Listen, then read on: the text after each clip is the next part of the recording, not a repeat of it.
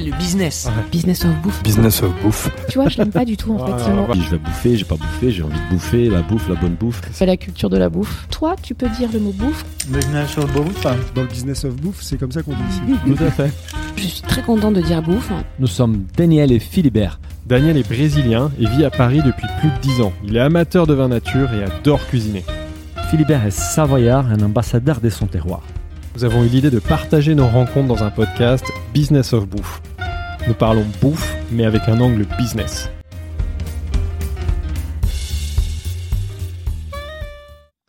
Bonjour à tous, bienvenue dans ce nouvel épisode de Business of Bouffe. Alors je suis comme d'habitude accompagné de mon associé Daniel. Daniel, bonjour. Bonjour Philibert. Et aujourd'hui, on va parler financement et plus précisément, on va parler de financement participatif. On a la chance d'être avec le fondateur de la première plateforme de crowdfunding dédiée à l'agriculture et à l'alimentation. Donc nous sommes avec Florian Breton. Bonjour Florian. Bonjour à tous les deux. Bonjour. Alors, je te laisse te présenter en deux minutes, même si évidemment on a tout le temps du podcast pour parler de ton parcours et de Mimosa. Alors, je m'appelle Florian Breton, je suis le fondateur et, et président de, de, Mimosa. Donc, Mimosa est en effet la, la, première plateforme de financement participatif dédiée euh, à l'agriculture et l'alimentation. C'est une plateforme que j'ai lancée, euh, initiative entrepreneuriale en 2015. 2015. Okay. Euh, je suis moi-même euh, donc natif de Perpignan et petit-fils de viticulteur. J'ai grandi avec cette sensibilité. Ouais, Parce que voilà, cette, notre, notre, question rituelle à chaque fois, c'est pourquoi la bouffe? Donc, d'où, comment tu es arrivé dans cet univers? Là, on a un ben, je réponse. pense, ouais, je pense systématiquement que, enfin, les entrepreneurs les entrepreneurs peuvent être guidés par euh, soit un choix un peu irrationnel et émotionnel et lié à un héritage euh, et une passion, soit par l'opportunité de marché. Et c'est Ouais. intéressant parce que nous, j'y reviendrai par la suite, mais c'est c'est un peu le, Ouais. le mariage des deux qui a fait deux. que j'ai lancé Mimosa. Quoi. Euh, donc voilà, petit-fils de viticulteur à côté de Perpignan, euh, grandi avec cette sensibilité, cette admiration pour euh, les agriculteurs. pour la terre. Ouais. Et pour la terre, exactement. J'ai fait aussi du maraîchage et de l'arboriculture en plus de la viticulture avec mon grand-père. Ouais. Et Ouais. puis ensuite, euh, j'ai fait un parcours assez classique, une école de management à Marseille avant d'avoir une première vie professionnelle Dans des grands dans groupes. les médias. Ouais. Ah, les Exactement. médias. Ouais. On a vu, tu as fait un M6. parcours dans les médias avant de te lancer euh, Ouais. dans l'aventure Mimosa. Pourquoi ces choix C'était euh... Bah, en fait, c'était aussi euh, quelque chose qui euh, qui m'intéressait beaucoup. J'avais euh, j'avais aussi euh, je m'intéressais beaucoup aux médias et au, au, au sport. Au sport, ouais, générale, un j'ai fait au- 16 17 ans de foot euh, étant Ah. jeune, j'ai joué même en cinquième division française. D'accord, c'est- quand même. C'est la cinquième, Bravo, bravo. déjà pas mal. Ouais. quand j'avais entre 18 et, et 22 ans et puis euh, et puis donc j'ai rejoint le groupe Orange où j'ai travaillé dans un premier temps en tant que responsable des acquisitions euh, sportives sur la thématique foot. D'accord. Donc avant l'arrivée de Bein Sport, mon rôle c'était d'échanger avec les clubs de football de Ligue 1, euh, allemand ou italien pour euh, partager des droits pour enrichir la C'est un boulot chaîne télé. plutôt cool pour un passionné de foot. Ouais, c'était très très sympa, très sympa, euh, très sympa de vivre l'expérience aussi euh, euh, dans le lancement de chaîne parce que c'est vrai que même si on était, de, enfin j'étais dans un grand groupe euh, très protecteur euh, qui a 200 000 salariés, qui fait 53 milliards d'euros de chiffre d'affaires dans le monde, etc.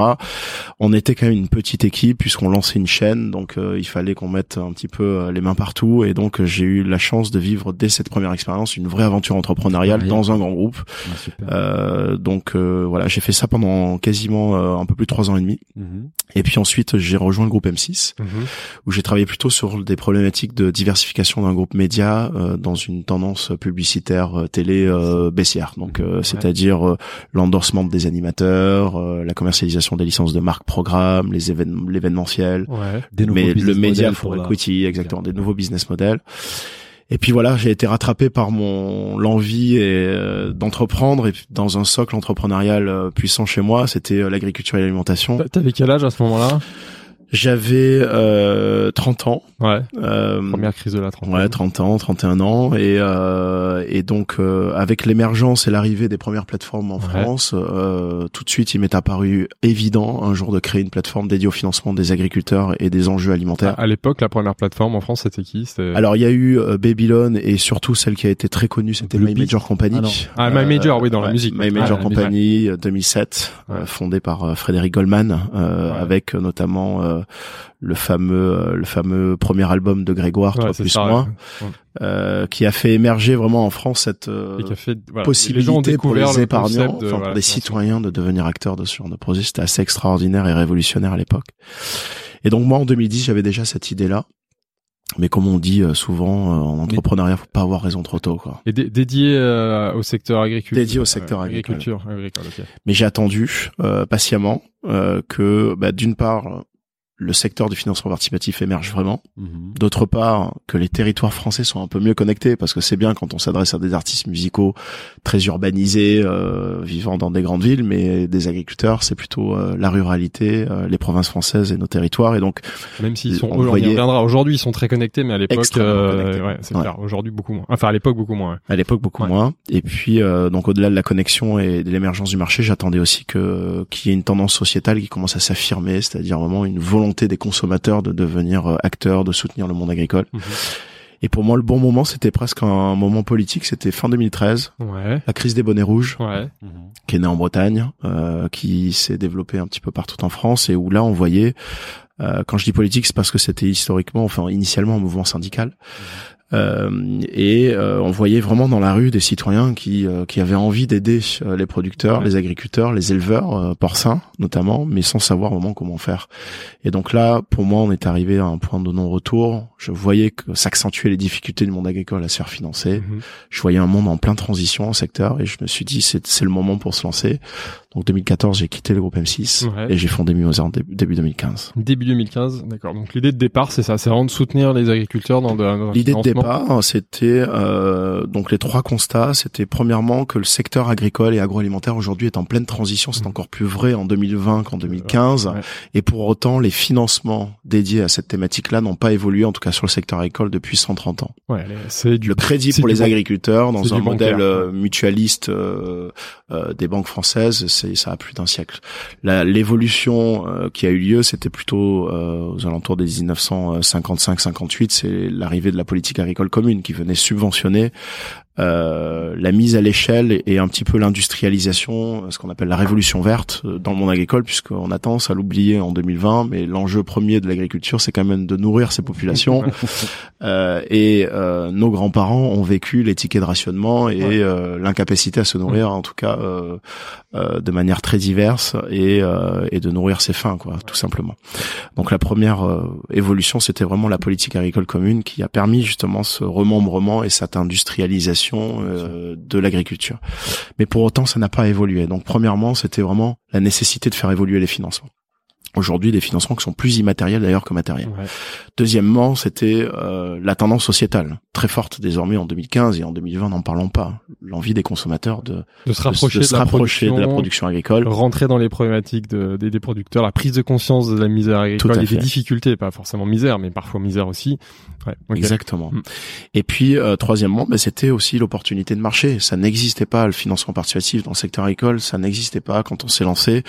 On était la première plateforme au niveau européen Ouais. dédiée à cette thématique-là, agriculture alimentation, et la deuxième mondialement, euh, c'est-à-dire qu'il enfin, il y avait une plateforme aux États-Unis, en Californie, qui s'appelait euh, Barnriser, en don avec contrepartie, et qui Parce que euh, voilà, j'allais revenir là-dessus. À l'époque, c'est du don. Euh, À l'époque, c'est du don, contrepartie. exactement. C'est pas encore du, du Tout à rémunéré. hein, Tout à fait. Et sur les plateformes classiques de, de crowdfunding, quels étaient les pourcentages en fait qui correspondaient au, pro, au, au- projet euh, agro En don ou- Ouais, ouais, enfin, en don. tu veux Tout dire début. quel, Ouais. est, quel est le marché euh, à l'époque, potentiel avant pour le don avec avant le contrepartie lancement des Mimosas sur les plateformes classiques des des des des financements participatifs, ça représente quoi, en fait L'agriculture, alors c'est difficile parce que tu vois, en- euh, à l'époque, c'était, c'est- on a, on a une, une association qui représente le métier aujourd'hui et qui réalise chaque année euh, des baromètres. Ça Mhm. s'appelle Financement Participatif France. Mhm. Et à l'époque, l'agriculture était hors radar. Quoi. Il y avait rien. on en Donc moi, j'avais fait ma petite petit étude de marché et je voyais que, en gros, c'était 0,1%. Quoi. Du Euh, total des, du montant collecté de- dans les du campagnes total des projets publiés sur les plateformes de dons en Rien, 2014 puisque hum, le prêt est arrivé à partir de 2014-2015 mais tu D'accord. vois, à l'époque c'était que du don Mais, quasiment mais tu le dis, c'est qu'à l'époque, les agriculteurs avaient certainement pas le réflexe d'aller euh, solliciter Exactement. des campagnes de crowdfunding pour financer euh, tout à tel ou fait tel projet. et ça paraît loin mais, mais en même temps euh, hier 2015 mais en 2015 si on se remet un petit peu dans le dans le contexte euh, du marché du crowdfunding en 2015 il n'existe quasiment que du don avec contrepartie Ouais. et c'est que des projets socioculturels.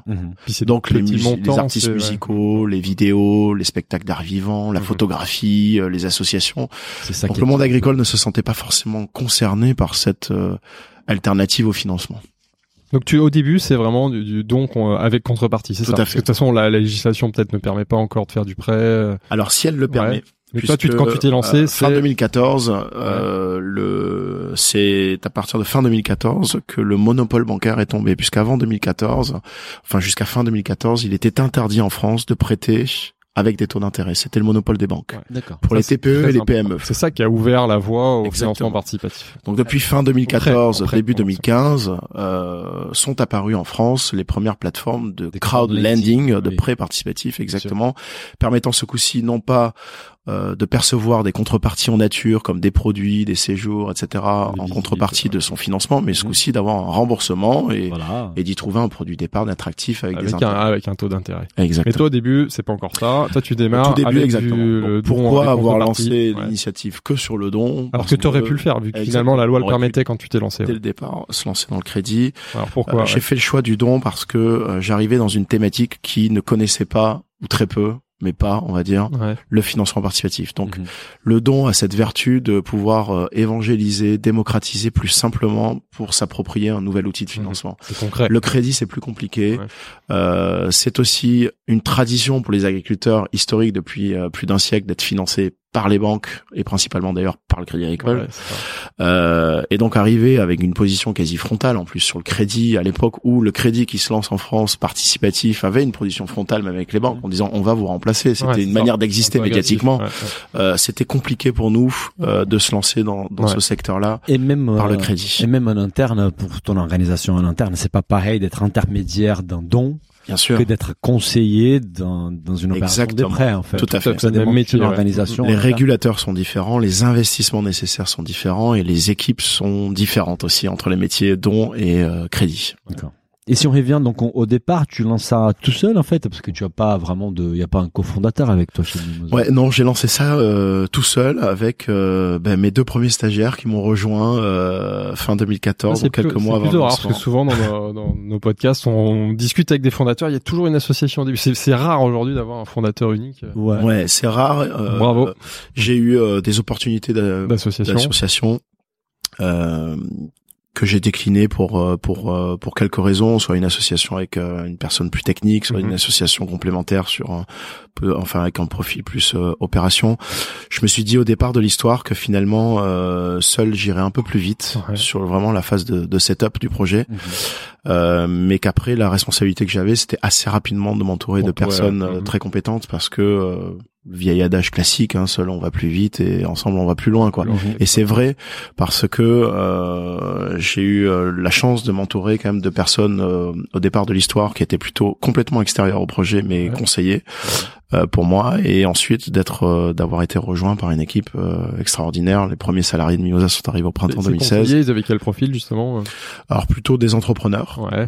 Plutôt des financiers et plutôt des experts du monde agricole. Ouais, en gros voilà. les trois les Ouais, classiques. compétences les- que les tu cherchais piliers, pour, ouais. pour ton projet quoi. Euh, donc euh, donc voilà. Après c'est pas simple. Hein. C'est vrai que c'est pas simple à plusieurs euh, euh, pour plusieurs choses. Déjà premièrement, on est un petit peu seul face à soi-même dans les décisions importantes. Mhm. Donc le stress, on le vit seul, Ouais. on partage pas. Euh, forcément pour le re- pour le monde euh, qui, enfin pour les, les regards extérieurs étaient forcément extrêmement positifs. Hein. Ce qu'on fait c'est extraordinaire, etc. Mais on sait que c'est dur euh, socialement, dur, ouais. économiquement et en termes de fatigue. euh, voilà. On sait que chaque jour est un combat aussi pour euh, pour pouvoir faire émerger ce, ce projet-là. Et puis euh, et puis après c'est euh, c'est pas simple non plus, mais on en parlera certainement par la suite euh, quand il s'agit de lever des fonds, puisque oui, oui. on incarne d'une certaine manière 100% du risque euh, pour des investisseurs. Quand Ouais, c'est dilué avec deux un ou deux cofondateurs, finalement, s'il y en a un qui à un moment donné perd en motivation ou Ouais. pète un plomb, Souvent, les le risque est dilué. préfèrent, ouais, les équipes euh, collectives avec un collectif. ouais. Et, et, et parlant des financements, comment tu comment tu lances en fait Mimosa avec tes propres moyens Bah, c'est une très bonne question. Euh, Au départ de l'histoire, j'ai lancé, euh, j'ai lancé Mimosa avec un tiers d'épargne personnelle Mhm. que j'avais euh, réussi à stocker pendant mes sept premières années euh, d'expérience professionnelle. Mhm. Euh, donc j'ai quasiment tout mis d'ailleurs. Ouais. Et deux tiers d'emprunt bancaire. Ah. Pas simple. Tu n'as pas fait du financement participatif. J'ai pas fait de alors. financement participatif c'est- à l'époque. C'est rigolo d'aller voir des banques et leur demander de l'argent pour les concurrencer. euh, Ouais.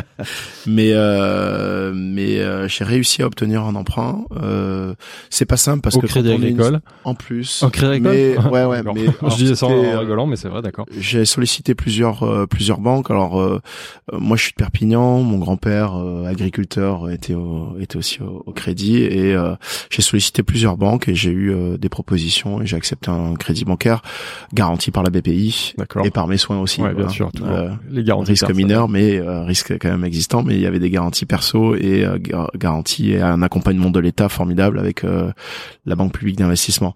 Et ça, Euh, ça et pas été ouais. simple parce que quand on finance euh, l'amorçage d'une start-up, c'est un peu tout ce que détestent les banques parce Ouais, que c'est quelque chose de. Hmm. Euh, on finance pas un actif vraiment matériel. On peut pas si jamais il y a rien derrière, euh, ça marche pas. On peut pas euh, faire l'acquisition de quelque chose. C'est une marque, c'est une plateforme. Ça vaut pas grand-chose au départ de l'histoire. Le le financement d'amorçage, il sert à quoi? C'est pour euh, financer un Alors site le financement, euh, exactement. Moi, principalement, en tout cas, euh, l'argent du prix, ouais. départ, c'était euh, pour financer le développement de la plateforme, du site. principalement. Alors bien sûr, les locaux, les conseils, les stagiaires, la- l'amorce de la communication, sûr, les relations presse, euh, la conférence, euh, voilà. Tiens, d'ailleurs, on avait une question sur le nom Mimosa. Pourquoi Mimosa? Pourquoi cette orthographe? Alors, Euh, alors Mimosa avec deux i déjà, déjà c'est pour le côté euh, un peu techno, tech. Ouais. Euh, Nintendo notamment s'en était servi aussi pour ça, oui. Deuxièmement, les deux i symbolisent un porteur de projet et un citoyen côte à côte. Sympa. D'accord. voilà. Ah. Et pourquoi Mimosa? Je cherchais à l'époque un nom qui soit d'une part mémorisable, Ouais. d'autre part exportable, et qui symbolise euh, le le moment de l'agriculture à laquelle on allait, dans lequel on allait euh, travailler, c'est-à-dire un moment qui était un plutôt un peu sombre, Ouais.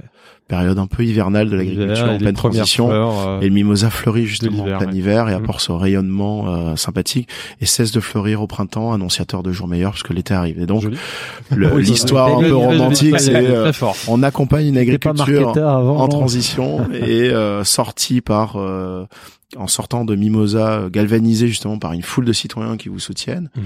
C'était euh, top de d'annoncer des jours meilleurs justement pour cette agriculture. Ok. Alors, et comment tu t'organises Donc, tu, tu lèves un peu d'argent, tu crées un site. Alors au début, Comment- voilà, ouais. j'ai de l'argent, je sais pour à peu près euh, si tout va bien.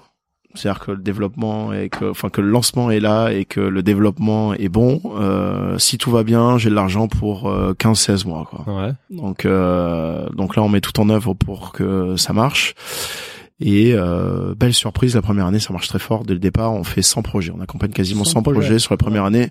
Quel volume d'affaires euh, Alors, en don, on faisait à l'époque, je vais pas te dire de bêtises, mais on avait fait 500 000 euros.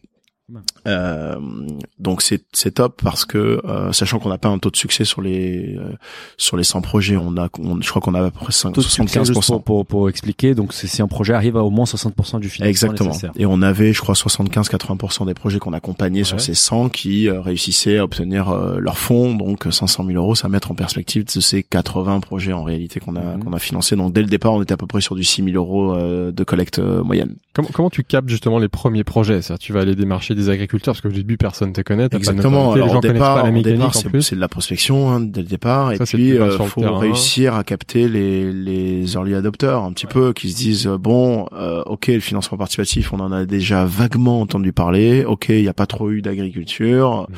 Euh, on va vous faire confiance. C'est un lancement de plateforme. On n'a pas de gros risques à prendre parce que finalement, on ne fait pas payer le fait d'être mis en ligne. En Oui. réalité, notre business model, il est Que que, si ça marche. si jamais Ouais, ça marche. Euh, Donc il n'y a pas un risque financier, il y a un petit risque d'image quand même pour l'agriculteur qui se dit bah tiens je suis un notable sur mon territoire si jamais j'échoue. euh. donc euh, on réussit à obtenir nos quatre premiers projets. euh, Donc ça c'est quoi? C'est du réseau personnel c'est- réseau personnel ouais, et ouais, prospection. prospection. Euh, Et c'est toi qui s'en occupe forcément au début. et c'est ouais, moi qui ouais, m'en ouais. occupe, exactement. C'est logique. euh, et on réussit à avoir ces quatre premiers projets et dans les quatre on réalise déjà une levée pour une brasserie à Paris qui s'appelle La Baleine Ah, la baleine, ouais. euh, de plus de 15 000 euros. ah, quand même. Donc c'est intéressant puisque cela valide à la fois que bah, une plateforme qui se lance même sans communauté, elle réussit à lever parce que la techno était bonne euh, 15 000 euros et qu'en réalité les mécaniques de levée de fonds en dons avec contrepartie reposent principalement sur la qualité d'accompagnement du porteur de projet, Mhm. donc notre qualité d'accompagnement, et deuxièmement sur la capacité du porteur de projet à pouvoir fidéliser et lever auprès de son premier cercle, premier ses cercle clients, réseau, ses amis, sa famille, etc. C'est pour ça que la prospection, tu commences auprès des, des, des projets en fait, et c'est eux qui vont te ramener euh, les débuts de ta Les communauté. débuts de ma communauté, D'accord, c'est exactement. malin comme, comme Tout à fait. Ouais, comme ça. Et tu vas Et créer une communauté ça- que tu vas Et c'est ce qui ouais, différencie ouais. aussi le don du prêt. C'est-à-dire que Bien le sûr. prêt, c'est beaucoup d'inconnus qui financent les projets, donc il faut déjà avoir un petit Une stock. communauté. Un stock au départ qui coûte un peu cher en acquisition d'ailleurs. Hein. Les épargnants, c'est beaucoup de communication, d'acquisition online, et donc euh, donc c'est ce Toi, au départ, aussi. tu faisais pas de l'acquisition ou tu dépensais pas de l'argent pour faire de l'acquisition. Exactement. Non. Tu sur on le réseau pas- des porteurs de projets. Exactement, voilà. Et tu viens fait. cumuler à chaque fois le, réseau de tous les porteurs de projets. Donc, on commençait à lancer nos premières newsletters. Au gré de l'évolution de la plateforme et de ses projets publiés, on commence à lancer des, des newsletters auprès d'une communauté qui ne cesse de grandir, quoi, mois après mois, Oui. pour qu'on puisse commencer à, à vraiment développer le troisième cercle, Ouais, c'est-à-dire c'est les inconnus qui financent des projets. Donc voilà, j'avais de l'argent à peu près pour euh, pour tenir euh, euh, 15-16 mois et euh, j'ai amorcé ma première levée de fonds, mon premier tour de financement, euh, 8 mois après l'avoir clôturé. D'accord. Donc tu- là, tu as levé 700 000 euros en 2016. c'est Ouais. ça? Plus de la dette, Plus de la dette en tout encore. un million d'euros. D'accord. Et ça, c'est auprès des crédits agricoles et deux fonds d'investissement, c'est ça Exactement. Donc, euh, donc j'ai eu pas mal de sollicitations dès le départ sur euh, sur notre levée de fonds et euh, dans ces sollicitations, j'avais aussi des des banques. Alors, on peut se poser la question est-ce que euh, est-ce que banque et crowd euh, sont compatibles? À l'époque, c'était moins évident parce que les premières synergies, les premières collaborations commençaient à peine à émerger, mais c'était encore très timide en France, alors que très répandu dans les pays anglo-saxons. Euh, j'ai fait le choix tout de même de faire rentrer euh, et d'avoir la confiance aussi quand même d'un acteur historique sur le monde agricole en voulant euh, étudier des synergies possibles, euh, notamment par l'angle des caisses régionales du Crédit Agricole, mais également après de notre écosystème partenarial propre, hein, les chambres d'agriculture, les collectivités territoriales, les interprofessions, les associations territoriales, etc., tous les réseaux d'accompagnement. Et donc euh, dans les dans les financeurs de notre premier tour en amorçage, il y a eu en effet dans la dans la maison Crédit Agricole, le Crédit Agricole et Amundi qui sont quand même euh, dans Ouais. la même maison. Ouais. Et il y a eu un premier fonds d'impact investing qui s'appelle Fitrust, euh, qui euh, a d'ailleurs été le principal financeur de ce premier tour de financement. Mhm. Et pour les crédits Euh, agricoles, c'est logique en fait de participer à cette levée de fonds et de, et de s'impliquer euh, dans l'aventure Mimosa. Ouais, C'est bien une sûr. Diversification d'une activité qui Tout à fait. Ça leur quoi. permet d'apprendre et de, de voir un peu comment peut évoluer le Courbe marché d'expérience sur euh, des méthodes alternatives, Bien sûr. Complémentaires, euh, mais euh, nous avec le souhait, bien évidemment, euh, profond euh, d'être indépendant, d'être autonome. Et aujourd'hui, on travaille avec euh, bah, quasiment toutes les banques qui accompagnent les agriculteurs. On travaille avec beaucoup d'assureurs euh, et c'est une et c'est une fierté pour nous d'être d'être euh, de pas être monocouleur ou monodossard. quoi. On accompagne Mhm. vraiment nous notre enjeu c'est vraiment de financer les agriculteurs ou des projets entrepreneuriaux dans le dans la food euh, et bosser avec tous ces acteurs là. Ce sont d'excellents moyens, mais pas des fins, quoi, pas une fin en soi. Et c'est suite à cette levée que tu que tu lances les prêts rémunérés, en fait, le, le- les crowd lending. Ça non, sur cette première levée de fonds euh, d'un million d'euros, elle est venue, euh, c'était euh, pour euh, bah, poursuivre, amplifier notre croissance sur le don Mhm. et commencer à euh, diversifier notre modèle économique et en même temps à commencer à nourrir notre vision qui était Ouais. aussi au-delà de, de responsabiliser les citoyens et le grand public, de responsabiliser les entreprises et les marques Mhm. dans le financement de l'agriculture. Et donc ça, ça a été le moment de l'émergence des premières collaborations avec des marques. Ouais. Alors bien évidemment, on a collaboré aussi avec des caisses régionales Crédit Agricole pour lancer des appels à projets, mais on a commencé à travailler avec des acteurs comme Fredici dans la distribution alimentaire, avec Airbnb euh, notamment, pour négocier des, des poches de dotation qui viendraient abonder les collectes que nous allions accompagner, avec des thématiques différentes et aux côtés, aux côtés des consommateurs en effet. Bah, c'est très intéressant. Tu peux nous en parler peut-être en détail Par de- exemple, oui, sur avec Airbnb, Airbnb, Airbnb, par ouais, exemple. Airbnb, bah, chaque année, donc cette année, on va être, on va réaliser notre troisième saison. Euh, chaque année, Airbnb euh, souhaite, euh, à nos côtés et à travers nous, soutenir une transition plutôt euh, sociale et économique de l'agriculture vers L'agro- l'hébergement, l'agrotourisme, etc. Et donc chaque année, euh, on négocie et on reconduit euh, ensemble des, des poches euh, d'investissement et de dons Mhm. euh, qui viennent abonder euh, les collectes lauréats, euh, Mhm. finalement, les projets lauréats euh, sur la thématique euh, hébergement, agritourisme. Et cette année, c'est encore un petit peu trop tôt parce que on va le révéler euh, euh, au moment du salon de l'agriculture, mais on aura un dispositif qui va encore plus loin. Euh, au-delà du financement par de l'abondement, on viendra aussi euh, créer quelque chose qui euh, finalement se rejoint bien dans cette dans ce désir-là, qui viendra un peu starifier euh, sublimer les histoires et les projets que nous avons déjà accompagnés en l'espace de deux saisons et avec cette troisième euh, saison. Euh, donc ce sera super sympa et, euh, et ça, ça, va sera au-delà. révélé au salon de l'agriculture. Ouais, tout peux à pas fait. nous en dire plus pour le moment. Mais euh, mais ça va être très sympa. Et, et juste pour, par exemple, si moi j'ai un projet, j'ai une ferme, j'ai un projet de, de développer de l'hébergement dans ma ferme, je souhaite lever 10 000 euros pour, pour Ouais. mener ces projets. Ouais. Ça veut dire que 5 000 euros, je vais collecter auprès des particuliers et, et Airbnb vient compléter Exactement. euh, avec Le mêmes- dispositif d'Airbnb, c'est un dispositif qui permet euh, d'abonder toutes les collectes, euh, grosso modo entre 2 et 5 000 euros. D'accord. Ouais. En avec fonction des du projets euh, lauréats. Voilà, exactement. Souvent, les collaborations qu'on a euh, par ces mécaniques on négocie plusieurs choses avec ces acteurs-là. Déjà, le principe de collaborer ensemble et d'être aligné dans la vision euh, de la collaboration. Donc, on ne vend pas notre âme au diable. On Ouais. fait, on veille bien vraiment à la défense des intérêts euh, que nous portons et des enjeux que nous portons. Deuxièmement, c'est les enveloppes de dotation.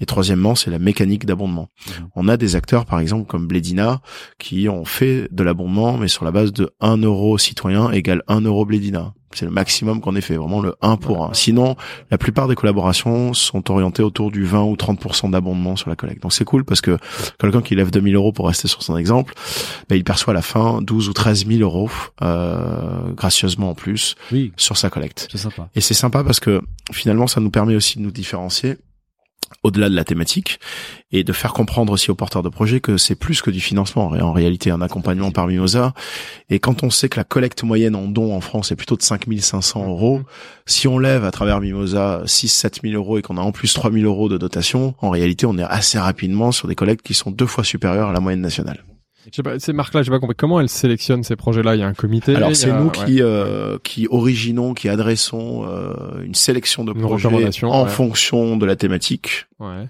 Euh, et de la collaboration. Et ensuite, il y a un comité. Par exemple, pour Exactement. Airbnb, il y a une Pour Airbnb, il y a, euh, ouais. alors c'est les expériences ouais, à c'est les faire. fameuses expériences à la ferme avec bienvenue à la ferme, c'est ça, ouais. Et on a un comité qui est composé d'Airbnb, de Mimosa et de Bienvenue à la ferme. D'accord. Ah, Qui Bienvenue à la ferme est un label qui regroupe aujourd'hui quasiment 10 000 agriculteurs en France, qui est une marque des chambres les d'agriculture partenaire de Mimosa depuis nos premières respirations. D'ailleurs, la conférence de presse de lancement de Mimosa, c'était au siège des chambres d'agriculture. Et, euh, et justement, c'est bien, bienvenue à la ferme apporte cette caution euh, agritourisme puisque c'est leur euh, leur métier de de créer justement de labelliser des exploitations qui proposent de l'hébergement à la ferme mais également de, des Donc, vous leur produits faites euh, des recommandations et ensuite eux font leur comité, sélection définitivement sélection avec un comité. et abondement de projets. Il y a une à fait. prospection dédiée pour ces projets-là. Ça veut dire, on va lancer la nouvelle saison avec Airbnb, et on va faire une prospection de projets qui Ouais. puissent rentrer là-dedans, aussi en fonction de- du stock que vous avez des projets qui postulent? Alors au départ de l'histoire, comme c'était il y a trois ans, il y avait quand même pas mal de prospection aussi pour densifier cet appel à projet. Et maintenant, euh, c'est Bah, plutôt le, le naturel. En, en ce moment, enfin depuis l'année dernière, on accompagne entre 80 et 120 projets tous les mois. Mhm. Euh, donc il y a une très forte croissance d'activité. Donc du coup, on est quand même euh, assez serein pour nourrir un appel à projet, euh, quel qu'il soit d'ailleurs, parce que on pourrait citer d'autres exemples. On travaille avec le groupe L'Oréal et la marque La Provençale euh, pour accompagner les projets d'installation de conversion en bio en région PACA. Ouais. Donc là aussi, on a du stock euh, et on propose aux agriculteurs justement ces mécaniques d'abondement. Et en fonction des thématiques, que ce soit les jeunes, les femmes, le bio, euh, l'agritourisme, on peut aujourd'hui développer un tas de collaborations avec des marques afin de les engager dans le financement des projets agricoles et alimentaires. Ça Et- permet d'avoir la visibilité auprès de ces marques. J'imagine que dans le partenariat avec Airbnb, du coup, Airbnb, ça leur crée des contenus euh, engagés, ça travaille leur image, et toi, ça t'amène aussi beaucoup de visibilité, parce que j'imagine qu'ils te mettent en avant euh, sur leur plateforme. euh, Exactement, sur leurs réseaux sociaux, euh, sur notre plateforme, etc. Et puis c'est une démarche aussi extrêmement innovante. On est Mhm. quasiment les seuls à faire ce genre d'opération avec les marques. Euh, donc ça nourrit, on en parlera aussi euh, tout à l'heure, Ouais. l'évolution du modèle de Mimosa à travers ses produits financiers.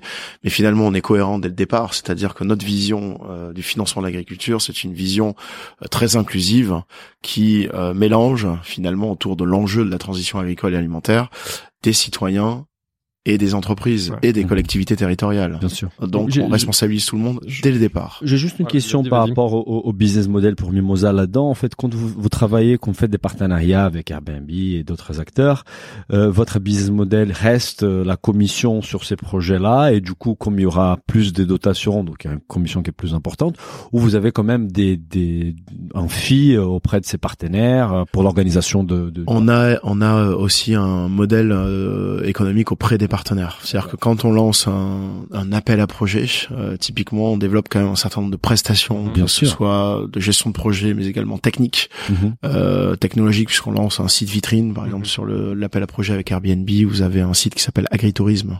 Euh, .mimosa.com c'est développé pour l'opération pardon Ça, j'ai c'est la un petit peu, prestation, euh, et un petit quoi. peu fatiguée depuis deux jours et, euh, et c'est quelque chose voilà qui fait partie aussi une intégrante de notre commerciale en offre. plus de la Tout à fait. commission euh, le Exactement. projet. Tout à fait.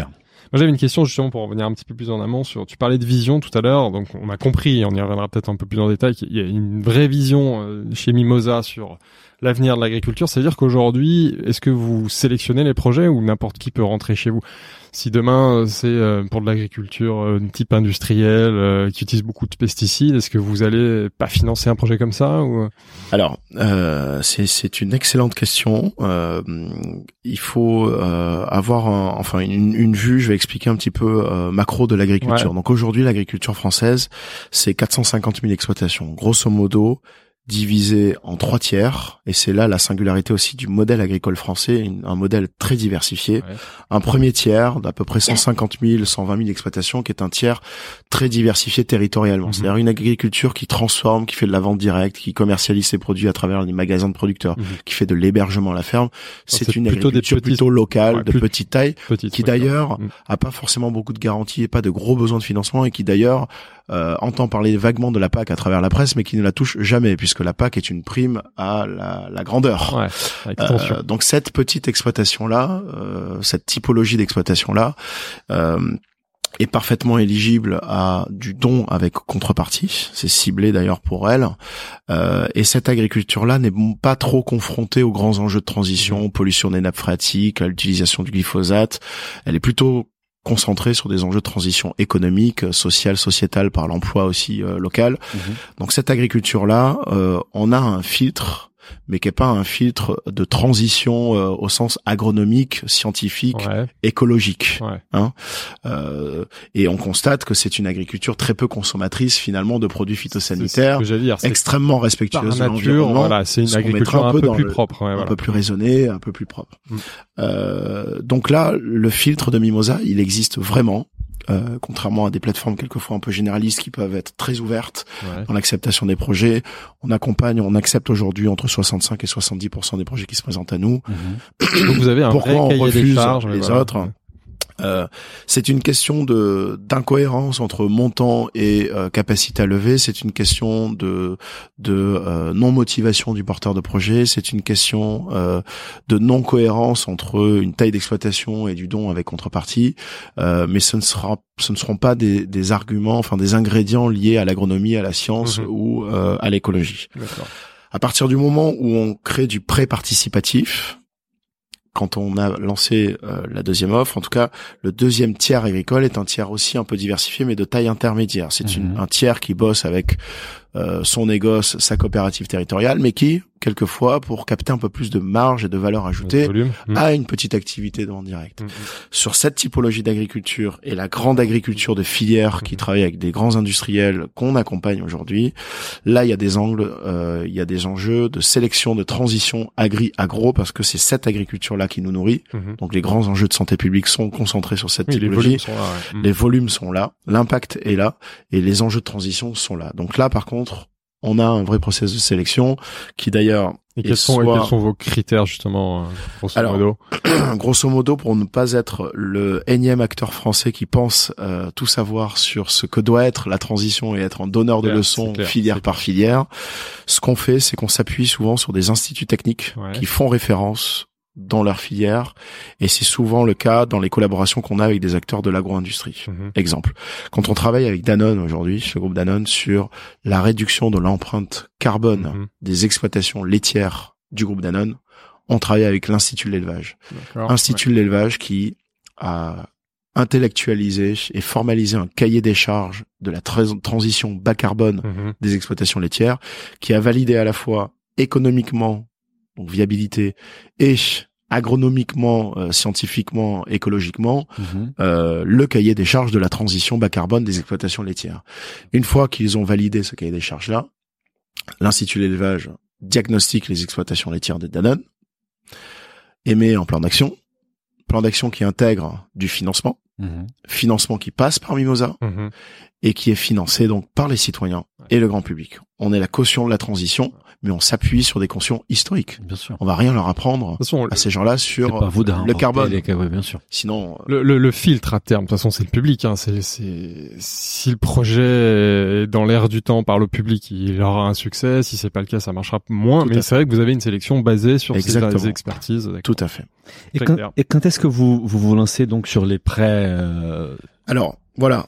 Aujourd'hui, donc enfin, on, est on est encore en, en 2016-2017. On sait qu'on apporte une solution de financement intéressante pour Mhm. le premier tiers agricole. On sait que le deuxième tiers peut se diversifier dans le premier, faire de la vente directe, et donc ça peut être intéressant. Par contre, on sait que quand on veut euh, avoir un impact beaucoup plus important euh, sur la transition agricole et être un vrai accélérateur, on n'a pas des solutions de financement qui sont adaptées à toutes les typologies et les tailles de projets. Donc du coup, on bénéficie, on capitalise un petit peu sur l'ouverture réglementaire. On se dit, on va lancer le crédit. Désormais, on est mature, plus solide euh, pour lancer le crédit en 2018. Ça, Printemps ça, 2018, d'accord. on lance cette première offre de financement en crédit finançable que par les citoyens.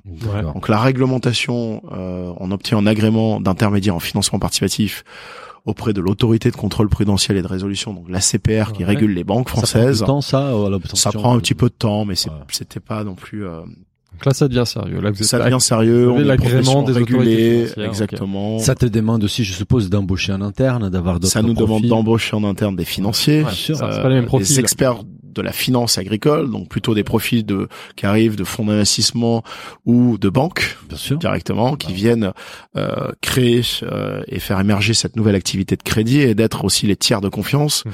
dans l'intermédiation et la sélection des projets. Bien sûr. Euh, parce que à travers Mimosa, le régulateur nous impose une ultra transparence sur les chiffres afin que chaque citoyen se fasse son propre avis dans les projets à financer.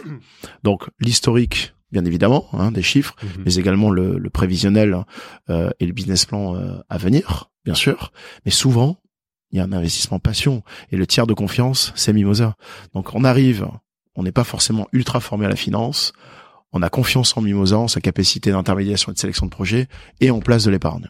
Le problème, c'est que si un jour ça fait défaut, Ouais, on est cette caution d'image qui est très puissante, et il faut être euh, très sérieux dans l'accompagnement et l'intermédiation des Donc, projets. C'est-à-dire que vous notez les projets. On note les projets, banque, on évalue du risque, exactement. Donc on a une approche euh, dite euh, multidimensionnelle. Premièrement, c'est l'analyse financière de l'exploitation à financer, son historique et son avenir. Deuxièmement, c'est l'analyse avec un grand H de l'homme clé, l'exploitation, l'agriculteur ou l'agricultrice, son historique en- entrepreneurial, quelles sont les sociétés qu'il a créées, euh, quelles sont les sociétés qu'il a créées et qui sont en cours encore. hein. Euh, donc ça, c'est plutôt la notion de groupe, risque. Euh, et une troisième dimension, c'est la, dimension, euh, je parle pas de la transition, mais la dimension environnementale de l'exploitation sur sa filière, euh, notamment par exemple une exploitation céréalière qui est confrontée à la volatilité des marchés mondiaux. Est-ce qu'elle se porte bien, pas bien? Quel est le prix euh, de, de toute la production? Enfin voilà, l'évaluation de l'environnement de l'entreprise sur son territoire, sur le territoire local, national et ou international quand il y a une exposition euh, internationale. Donc là, on est dans une approche financière assez classique, euh, assez proche Assez de ce que vont classique, faire les banques. tout à fait. À Est-ce la que vous avez, ouais, voilà, que que vous avez nous, une différence quand même par rapport aux banques l'approche transition, Ouais. transition agro-scientifique environnementale. Donc une sensibilité à ce critère-là. Exactement. Donc, quelle est la démarche de progrès de l'exploitation agricole? Est-ce qu'aujourd'hui, elle vient se faire financer euh, juste sa troisième moissonneuse-batteuse à 500 000 euros qu'elle préfère financer auprès de n'importe quel établissement financier? Ou est-ce qu'elle vient justement partager auprès du grand public une vraie démarche de progrès de transition sur une partie de ses parcelles pour basculer en bio, en agroécologie? Est-ce qu'il y a une démarche autour de la bientraitance animale? Est-ce qu'il y a au contraire une sortie de cash pour partir sur l'élevage plein air dans la filière avicole? C'est ça qu'on finance. Nous, c'est de la c'est transition, un changement de modèle. C'est intéressant parce qu'aujourd'hui un banquier, je suis pas sûr qu'il valorise beaucoup ces points-là, le bien-être animal, euh, ça le concerne. Mais lui, il aujourd'hui dans le financement de l'agriculture, un tiers de l'agriculture, du financement de l'agriculture, un tiers voire un tout petit peu plus, c'est du machinisme. Mmh. Nous on finance pas du machinisme Ouais, pour c'est du machinisme. Nous on finance euh, de la transition. Donc ça c'est le quatrième élément qui a un peu plus de risques qui se ce différencie. sujet-là. Ouais. Ouais. Et puis le cinquième, qui est intéressant aussi dans notre approche euh, dans l'analyse, c'est que contrairement aux banques, on n'analyse pas les garanties. On regarde pas les garanties. Nous, ce qu'on accepte, ce qu'on refuse, c'est c'est sur la base d'une analyse de risque. On ne prend pas de garantie pas de garantie caution, euh, nantissement sur les l'agriculteur. stocks de l'agriculteur. Donc si un des projets fait défaut, vous réglez Alors, euh, Ce qui veut dire qu'il y a un risque un peu Mhm. plus important, et ce qui veut dire qu'il y a un taux qui est un peu plus élevé Oui. aussi, Bah, parce qu'on sécurise pas les risques. Par on a- contre, quand on regarde l'état de l'agriculture, euh, contrairement à ce qu'on pense et ce qui est véhiculé souvent dans les médias, on n'est pas forcément euh, dans toutes les filières et heureusement dans une agriculture en crise, notamment dans une crise de l'endettement et une incapacité à se moderniser et investir, mais par contre, on rencontre une vraie crise des garanties. Quand on allait voir euh, sa banque une fois, deux fois, trois fois et qu'il n'y a plus suffisamment de garanties à mettre en face d'un nouveau crédit, c'est là où ça peut pêcher. Et nous, on apporte une alternative complémentaire en réalité puisqu'on va financer sans garantie. Deuxième cas de figure, l'agriculture a énormément évolué dans ses installations. Il y a encore euh, 15 ans ou 20 ans, euh, le jeune agriculteur ou la jeune agricultrice qui s'installait, c'était un cas de transmission installation. C'est papa ou maman qui euh, cédait l'exploitation à son euh, fils ou à sa fille. Donc il y avait un transfert aussi des actifs à mettre en garantie euh, face à une banque qui allait refinancer une modernisation, etc. Mhm. Aujourd'hui, 50% des agriculteurs qui s'installent sont hors cadre familial. hmm. Il n'y a plus d'actifs. il n'y a pas d'actif. Là, On peut pas exactement. avoir de garantie. Mais c'est là où on est intéressant. C'est c'est qu'intéressant, je me mets à la place du, du- de la personne qui participe au financement participatif. On était avec euh, Pool House il y, a, il y a deux semaines, en fait, qui ont euh, obtenu un prêt de 300 000 euros et ont pas- ils sont passés par Mimosa. Et on parlait en fait du coût du prêt parce que je pense que les taux d'intérêt étaient à 6% Ouais. euh, autour de Un ça. peu moins, ouais. C'est qui est Mais- plutôt élevé. Ouais. Euh, je me mets à la place de, de quelqu'un qui participe au financement participatif. J'écoutais un podcast où tu comparais en fait avec les livrets euh, du développement durable solidaire. livret A. Euh, ouais. Voilà, livret A qu'aujourd'hui a un taux d'intérêt de 0,5%. Donc effectivement, autant que autant que investisseur, je trouve plus intéressant de financer un projet qui a du sens euh, sur Mimosa et en plus financièrement, j'ai un retour d'un taux d'intérêt de 6%. Par contre, les risques, il est il est plus élevé. Exactement. Et, et- Euh, et quel est votre rôle là-dedans pour accompagner ces investisseurs et, et, et comment vous, Alors, vous ré- déjà dans la sélection des projets. Donc nous, on veille à un équilibre entre le dans le couple rendement risque. Ouais. Donc ça, c'est nous dans notre process de sélection de projet, dans notre process de, de writing, Mhm. euh, où on veille à la cohérence de couple rendement risque. Il est important qu'un épargnant sache qu'un projet à 5% est soit plus risqué, soit plus illiquide. Illiquide égale je place avec un remboursement in fine euh, au bout de trois ans, par exemple, Mhm. un remboursement au bout de trois ans. Soit risque, plus risqué, soit plus ri- soit plus illiquide qu'un projet à 3% avec un amortissement, un remboursement mensuel, par exemple. Euh, nous après derrière, mais ça c'est valable, c'est une, c'est c'est vieux comme euh, comme euh, comme la finance. Ouais.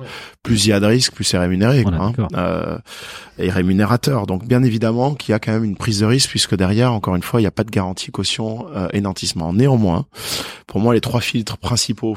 Euh, d'une bonne plateforme de financement participatif par le prêt aujourd'hui, c'est premièrement sa qualité de sélection de projet, Mhm. très important. Et donc là, ultra transparence. Toutes les plateformes de crowdlending aujourd'hui sont dans l'obligation réglementaire de partager leurs statistiques de défaut sur la plateforme. Ouais. Donc l'épargnant, il faut qu'il aille regarder les statistiques de défaut. S'il arrive sur une Aujourd'hui, plateforme, ouais alors on a 0% de défaut depuis euh, le lancement de l'activité en mars-avril 2018. Il n'y a pas eu de défaut depuis. Par euh, contre, on a trois projets en retard d'échéance. ouais. Une échéance. Et là, c'est très lié aux problématiques du monde agricole.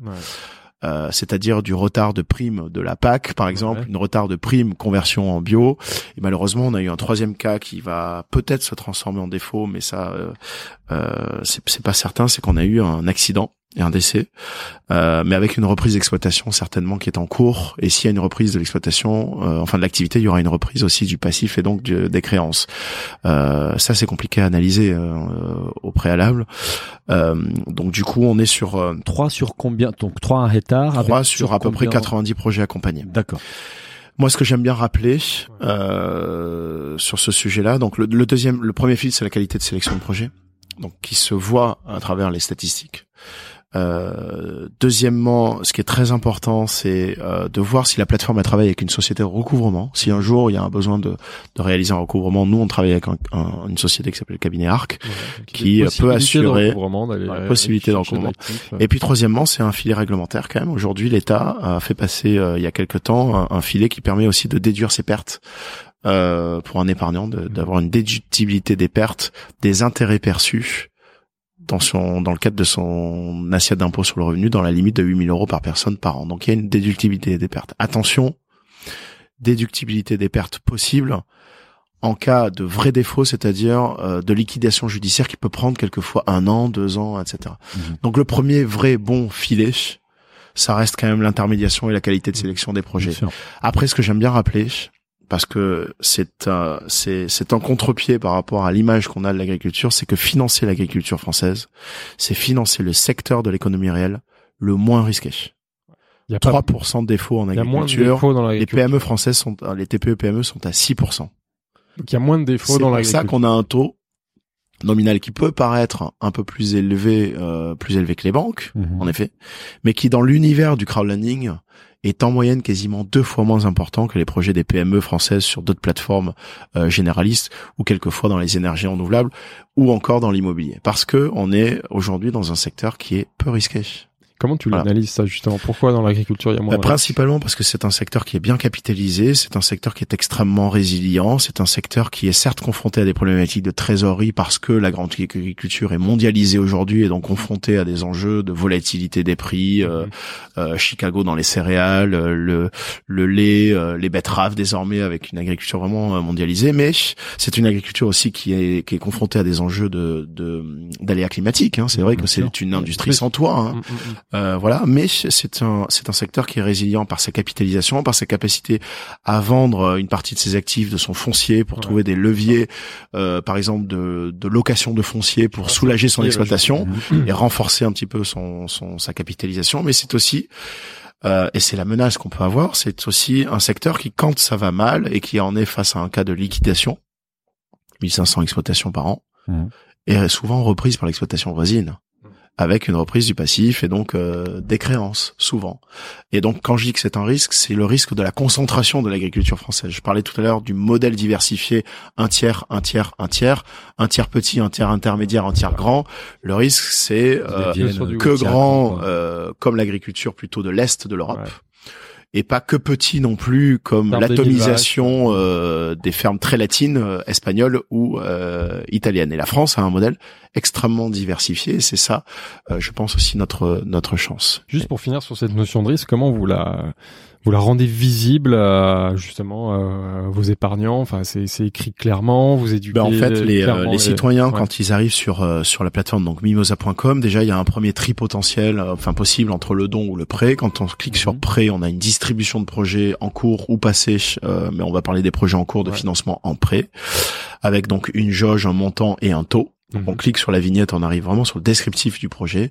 Et là, il y a une partie qui s'appelle finance, où on a directement accès euh, à l'historique financier de l'exploitation ainsi que son prévisionnel, sa projection sur les deux à trois prochaines années avec les principaux ratios euh, qu'on regarde et qu'on partage auprès des citoyens. Après, le citoyen qui se dit bah tiens, moi je suis intéressé par ce projet, une question de thématique, question de territoire, question de rendement Hein, euh, voilà, euh, il a tout simplement à sa disposition la capacité de pouvoir investir dans le projet, soit par sa carte bleue, soit par virement directement dans le dans le wallet, dans le porte-monnaie électronique du porteur de projet qui lève de l'argent. Et c'est bien spécifié qu'il y a un risque, malheureusement, que le, projet peut faire défaut, qu'il peut perdre. C'est spécifié, c'est une obligation réglementée.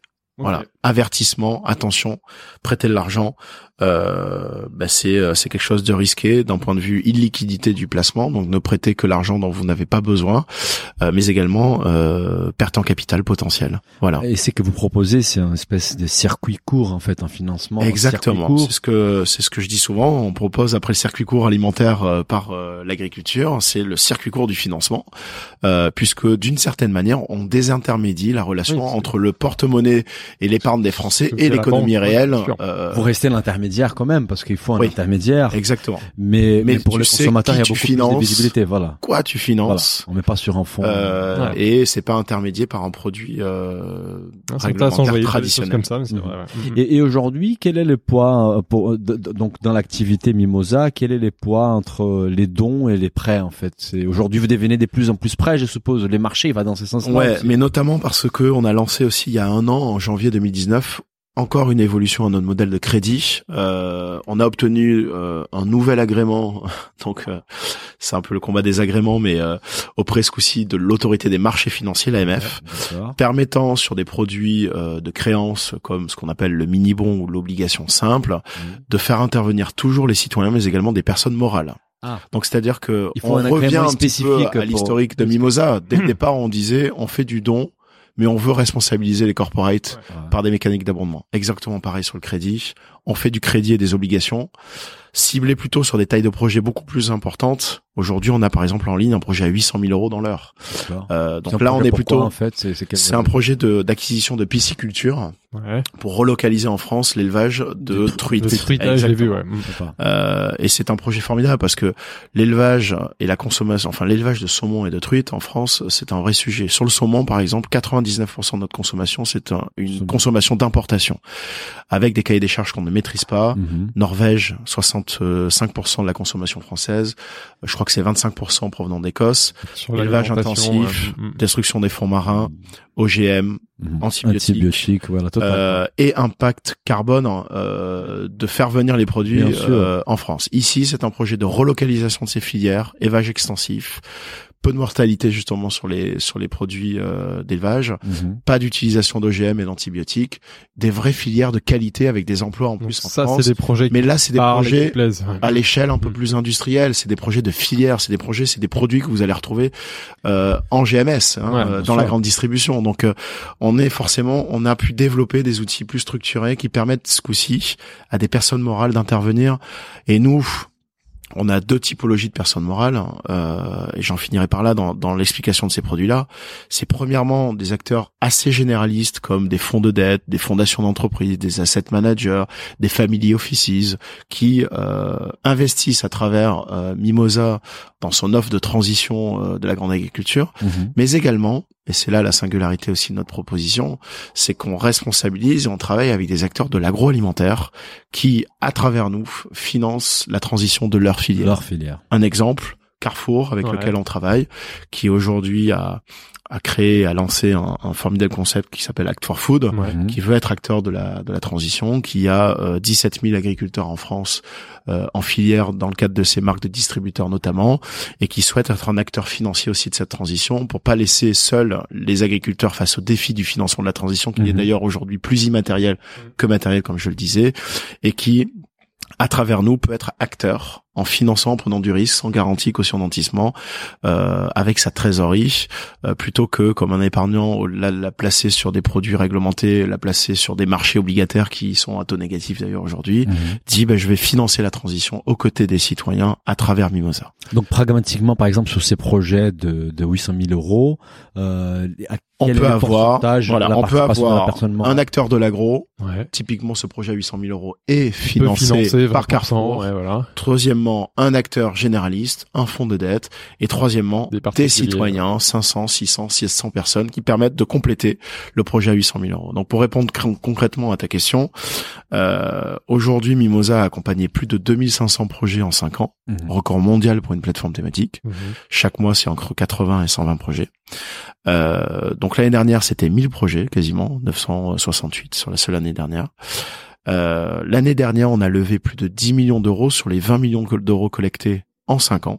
Mais c'est lié aussi à des volumes plus importants parce qu'on faisait que du don, ensuite du prêt, désormais des obligations à des personnes morales. Euh, et l'année dernière, sur ces 10 millions d'euros, euh, il y a quasiment, enfin 10 millions 500 000 euros, t'as à peu près 6 millions 500 000 euros, euh, quasiment 7 par les offres de crédit, Mhm. dont à peu près 30-35% proviennent des personnes morales Mhm. et 65%, 70% par des personnes physiques. Donc on a quand même une surreprésentation de l'épargne populaire et j'y tiens beaucoup euh, dans la dynamique euh, transition agri-agro quoi. Voilà. C'est très intéressant. Et, et, du coup, les dons par rapport à tout ça représentent Alors, une partie en publication faible. de projet, en publication de projet, C'est plus de important. 90% des projets qu'on met en ligne, ce sont des projets de dons avec contrepartie. Par valeur, contre, en en volume valeur, collecté, désormais, c'est 70% les offres de crédit, de manière générale, les offres de créance, et 30% dans les offres de dons avec contrepartie. Bien sûr. Pour faire simple. Euh, on a plein de questions sur le. Mais voilà, on a fait 6 millions 5 7 par la créance, 3 millions 5, à peu près 3 millions 8 par le prêt euh, l'année dernière. Euh, par le don avec contrepartie l'année dernière. Non, on, a, on avait des questions sur sur le marché du crowdfunding. Du coup, le marché du crowdfunding aujourd'hui, il, il représente quel volume de collecte euh, Alors tout confondu. Alors après, Alors, détailler le, le don, le prêt. le on attend tous, euh, toute la profession attend impatiemment euh, le dernier baromètre 2019 qui normalement devrait arriver en, en février. Mhm. Euh, mais pour information, l'année dernière, en 2018, le marché du financement participatif, euh, c'est à peu près dans les 400 millions d'euros. Euh, cette année, on attend les derniers baromètres, mais ça devrait tourner aux alentours des, des 500, mais on, on est l'année dernière sur 400, millions 400 d'euros, tout confondu. À la fois Alors, le don et Le découpage, c'est à peu près 25% par le don, Ouais. 25% par le capital risque, l'equity, puisqu'on permet aussi à travers le crowd, ce qu'on appelle le crowd equity, Oui. de lever auprès d'investisseurs qui prennent du coup des parts au capital d'une société. Vous, ça, vous le faites pas. Ça, on le fait pas. Ouais. Et euh, donc 25-25, et le gros morceau du milieu qui représente 50%, c'est le crédit. C'est le prêt. aujourd'hui. ouais. Voilà. Euh, donc le marché se porte bien. Les, les- Euh, ouais, les gros acteurs du marché, c'est qui? Alors dans les dans les différents verticaux, Ouais. euh, dans la thématique, euh, bah, bah, par exemple, food, par exemple, agriculture. Alors, euh, sur l'agriculture, nous, la part de marché de Mimosa dans le don avec contrepartie, je segmente en fonction des Ouais, produits. Hein. Dans le sûr. don avec contrepartie, va être à peu près de 70-75%. d'accord. Donc, ce qui veut dire que les 25-30% sont mélangés entre des acteurs généralistes comme euh, KissKissBankBank, Ulule, euh, euh, par exemple, qui euh, qui euh, qui à la marge accompagnent aussi des projets agricoles. Ouais. Sur la Vous avez food, 75% de part de marché Sur le sur don la partie pour les dans, dans le secteur Voilà. food. Et- dans le secteur agricole. Agricole. Oui, dans agricole, la pas food, food. dans la food, on a un, un leadership euh, aussi. On est euh, leader, mais avec un leadership un peu moins affirmé. On va être aux alentours des 45-50%, D'accord. Mais quel avec un- une part aussi du gâteau qui est plus partagée avec des Ulule ou des Bank qui auront tendance plutôt à accompagner des projets très urbains, un peu plus euh, dans une dimension un peu plus. euh, Donc vous êtes leader incontestable sur la partie don. voilà. dans Sur le crédit agricole, ouais. pour les agriculteurs ou l'agroalimentaire, là c'est à peu près pareil. On a plus de 90% à peu près des, des projets. Euh, voilà, parce que c'est notre thématique. Même parce sur le que... donc c'est pour ça que vous êtes la vous êtes la première plateforme Exactement. de crowdfunding euh, dans Tout le à fait. secteur agro et food. Le, le, le deuxième acteur, alors nous on a accompagné 2500 projets. Je pense que les deuxièmes derrière nous sur ces thématiques-là doivent avoir accompagné à peu près dans les 300 projets. Quoi. Il y Il y avait, quand même en gros. Euh, euh, je, je coupe juste parce qu'en fait on a on a on pose toujours avant de de de, de, de venir voir nos invités on pose à notre audience la, on, on leur demande en fait de poser des questions à nos invités donc notamment on a eu pas mal de questions euh, on a une question du compte Guayapi sur Instagram qui demande euh, quel est le positionnement des Mimosas par rapport à Bluebees on n'a pas évoqué Bluebees mais c'est un acteur historique aussi de Bien sûr, bien sûr. en fait bah, on a un positionnement qui est qui est complémentaire. Euh, Bluebees a vu le jour euh, même un tout petit peu avant nous, mais n'était pas en France. C'est pour ça que nous on, on revendique ni en Europe d'ailleurs. Donc c'est pour ça qu'on revendique c'est quoi? avoir été. américaine en fait Non, c'était une c'est une plateforme française, Française. qui est née en pour mémoire en 2012, euh, qui faisait du crédit mais dans les pays émergents. D'accord. Française mais pays émergents. 2012, Ah. on ne peut pas faire de crédit Ouais, en France. Ouais, hein. pour ça, Gardez bien cela en tête. Euh, il se trouve que le, le positionnement était plutôt autour des enjeux euh, sociaux, environnementaux, sans forcément avoir euh, euh, pour mémoire une, une couleur et un positionnement agricole et alimentaire. Mais il se trouve que dans les quelques projets accompagnés, il y avait une, une surreprésentation euh, agri-alim. Et donc ils se sont lancés en France quelques mois après nous, en 2015, Ouais. euh, et euh, avec le crédit dans un premier temps, et ensuite le don. Ce qui nous différencie aujourd'hui, euh, bah déjà premièrement c'est euh, euh, la volumétrie, Mhm. hein, euh, donc notre développement. Donc, vous êtes- Deuxièmement, vous êtes, beaucoup plus grand en France, c'est ça? Bah, on est on a accompagné 2500 projets, Ouais, je crois qu'ils doivent être à 250 ou D'accord, 300 ouais. projets, donc c'est à peu près ça le- l'échelle. Deuxièmement, c'est le fait qu'on soit indépendant. Aujourd'hui, on a un actionnariat diversifié mais minoritaire et on est indépendant. Euh, Bluebees appartient désormais au groupe SOS Mhm. depuis quelques années. Et troisièmement, c'est qu'on a une approche et une vision de la transition agricole qui est moins militante euh, que quelquefois Bluebees, par exemple, qui va soutenir euh, euh, exclusivement euh, des projets en bio. Voilà. Selon nous, la bio est une voie de la transition, mais pas exclusivement Ouais. euh, la transition, puisque euh, on le sait, la bio euh, c'est bien, mais c'est pas parfait non plus. La Mhm. bio utilise, euh, par exemple, du cuivre qui est interdit en agriculture conventionnelle. La bio laboure les sols, comme l'agriculture conventionnelle d'ailleurs. Et on sait qu'aujourd'hui, une des voies de la transition, c'est le non labour des sols, parce Mhm. que le sol, c'est le cœur de l'écosystème, de la biodiversité, des vers de terre. On peut faire, euh, euh, par exemple, du couvert végétal sur des sols pour euh, redensifier un petit peu la biodiversité et euh, la capacité à produire et augmenter ses rendements.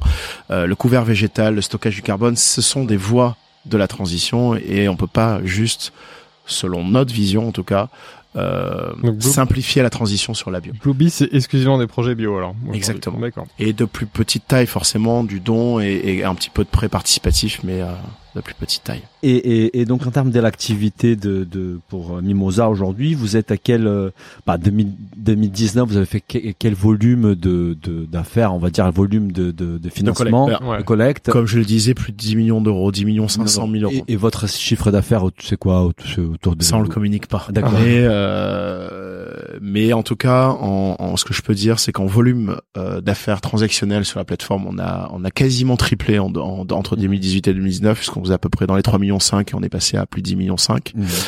Et en, en chiffre d'affaires, en réalité, le chiffre d'affaires dans une marketplace de financement participatif, c'est sa marge, quoi. hein, D'une Oui, certaine bah, manière, c'est- c'est- on a, on a fait plus, un peu plus de fois deux, quoi. Voilà. c'est ta commission en fait qui est entre 4 pour les prêts, 8 pour les dons. Tout à fait. En fonction de tout ce que tu as dit, on peut arriver. On peut le retrouver. Tu Et- peux le retrouver. Mais On les calcul. partenariats dedans. Et, et, et la rentabilité, du coup, aujourd'hui, je suppose que quand même, c'est vous êtes un, un, un stage de croissance assez important. Vous n'êtes pas encore rentable. Vous avez levé, de, on n'a pas évoqué, mais vous avez élevé de l'argent en juin a- 2018. Ouais, Euh, 3 exactement. Pour notamment euh, lancer les offres de crédit. D'accord. Euh, Ouais. Tout à fait. Donc aujourd'hui, oui, pour pour pour aller dans ton sens, on n'est pas rentable. Euh, si toutefois on visait la rentabilité en 2020 Mhm. euh, à isopérimètre, c'est-à-dire euh, on reste la même équipe, on n'investit pas plus en communication euh, ni en tech, donc on gèle un petit peu toute cette partie-là, et euh, par notre croissance organique Mhm. naturelle, on pourrait viser la rentabilité en 2020. Mhm. Maintenant, euh, moi, ma vision du projet, ma vision entrepreneuriale, c'est Mhm. toujours d'investir parce qu'aujourd'hui, on est dans une phase de, de, de aussi de d'évangélisation. On sait que nos produits euh, sont sont très bons pour le monde agricole. Notre vision, c'est vraiment d'accélérer la transition par le financement. Euh, ce serait presque un peu trop égoïste de, de penser seulement rentabilité du projet on doit amplifier euh, ce modèle-là parce que l'agriculture, pour vous donner un ordre d'idée, euh, c'est 15%, 15-20% des crédits qui sont réalisés par les banques françaises chaque année. Mhm. La représentation de l'agriculture, c'est ça. Le crowd en agriculture, c'est 3%. Mmh. Ouais. C'est notre responsabilité de leader de faire grandir en développant des outils, etc., euh, de faire grandir cette thématique, qui est une thématique euh, ultra importante, euh, pour que demain elle soit à la hauteur de ce qu'elle doit représenter. Quoi. L'agriculture est à la croisée de tous les grands enjeux du siècle l'environnement, le climat, l'alimentation, et donc ce 3 à 15, c'est notre responsabilité. Et pour ce faire, on peut, on- il faut qu'on investisse. Donc on va euh, relever de l'argent euh, en 2020. Ah, bah, ça, c'était la prochaine question. Juste pour terminer donc avec l'activité euh, Mimosa, parce qu'il y a d'autres d'autres sujets qui nous intéressent aussi. Il y a une autre question qui nous a été posée par euh, Olivier Frey sur euh, Twitter, et lui, je pense qu'il s'intéresse beaucoup à toi parce qu'il a, il a posé quand même sept questions. et une des questions, euh, c'est assez euh, personnel à la limite. Je sais pas si tu vas tu vas nous, nous, nous en dire plus, mais il, il, il demande quels sont les trois projets coup de cœur pour toi depuis les débuts de, de l'aventure Mimosa? Alors c'est euh, c'est euh, c'est compliqué, mais je dirais euh, c'est un peu comme toujours, c'est les c'est les premières fois quoi. Euh, donc le premier projet en don euh, qu'on a financé, notamment la brasserie La Baleine, j'en ai parlé assez sympathiquement et, et spontanément tout à l'heure. Euh, le premier projet euh, qu'on a financé sur euh, l'offre transition en obligation, notamment c'est un projet dans l'élevage dans le Cantal, bien traitance animale. Ouais. Et le premier projet qu'on a financé aussi sur sur le crédit classique, qui était un projet euh, de commerce et de magasins de producteurs à Paris. Voilà, c'est ça, c'est les trois projets euh, qui m'ont marqué. Maintenant, ils sont tous beaux. Il y a des histoires extraordinaires. Je peux en citer plein, des histoires qui sont euh, qui sont finalement formidables parce que j'ai forcément spontanément aussi à l'esprit un projet d'une personne qui s'appelle Ludovic Marty, qui était dans le sud, qui à l'époque on faisait que du don. il avait subi un aléa climatique. Euh, il pouvait plus se faire refinancer par la banque. Il était dans une situation de crise profonde où en réalité il pouvait disparaître. Mhm. Euh, il n'avait pas de communauté euh, Facebook. Il n'avait pas forcément un gros réseau d'emails. Il s'est dit je vais lever en don mais je vais lever, il faut que je lève 20 000 euros pour me refaire. La collecte moyenne en France était de 5 000, 5 500.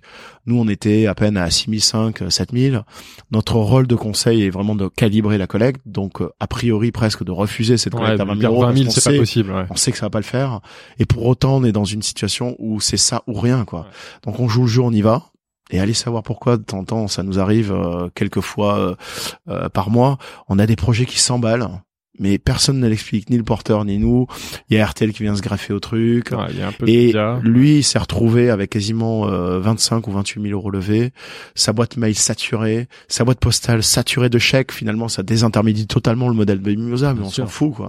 Euh, et c'est extraordinaire et ça finit euh, en larmes quoi. Euh, et c'est et c'est des projets comme ça, on en a très régulièrement. Et vous racontez ces histoires-là, en fait, je j'ai pas l'impression, je je pas retrouvé au moins sur les sites. Je le découvre. Du storytelling. Non, non c'est vrai. Alors nous, on aime bien faire vivre de temps en temps l'histoire des agriculteurs par quelque chose qu'on appelle un peu des, des, cartes postales où on aime bien donner des nouvelles de nos porteurs de projets. Mais c'est vrai que on a on a on a des vrais chantiers internes de communication euh, sur ces belles histoires. d'être transparent euh, et de partager l'impact que vous avez sur le monde agricole. Et c'est peut-être un partenariat à, à, à, mettre en place entre Mimosa et Business of Bouffe pour aller euh, à raconter ces histoires-là. Avec grand grand plaisir. Très très bonne idée, Daniel. On va en discuter.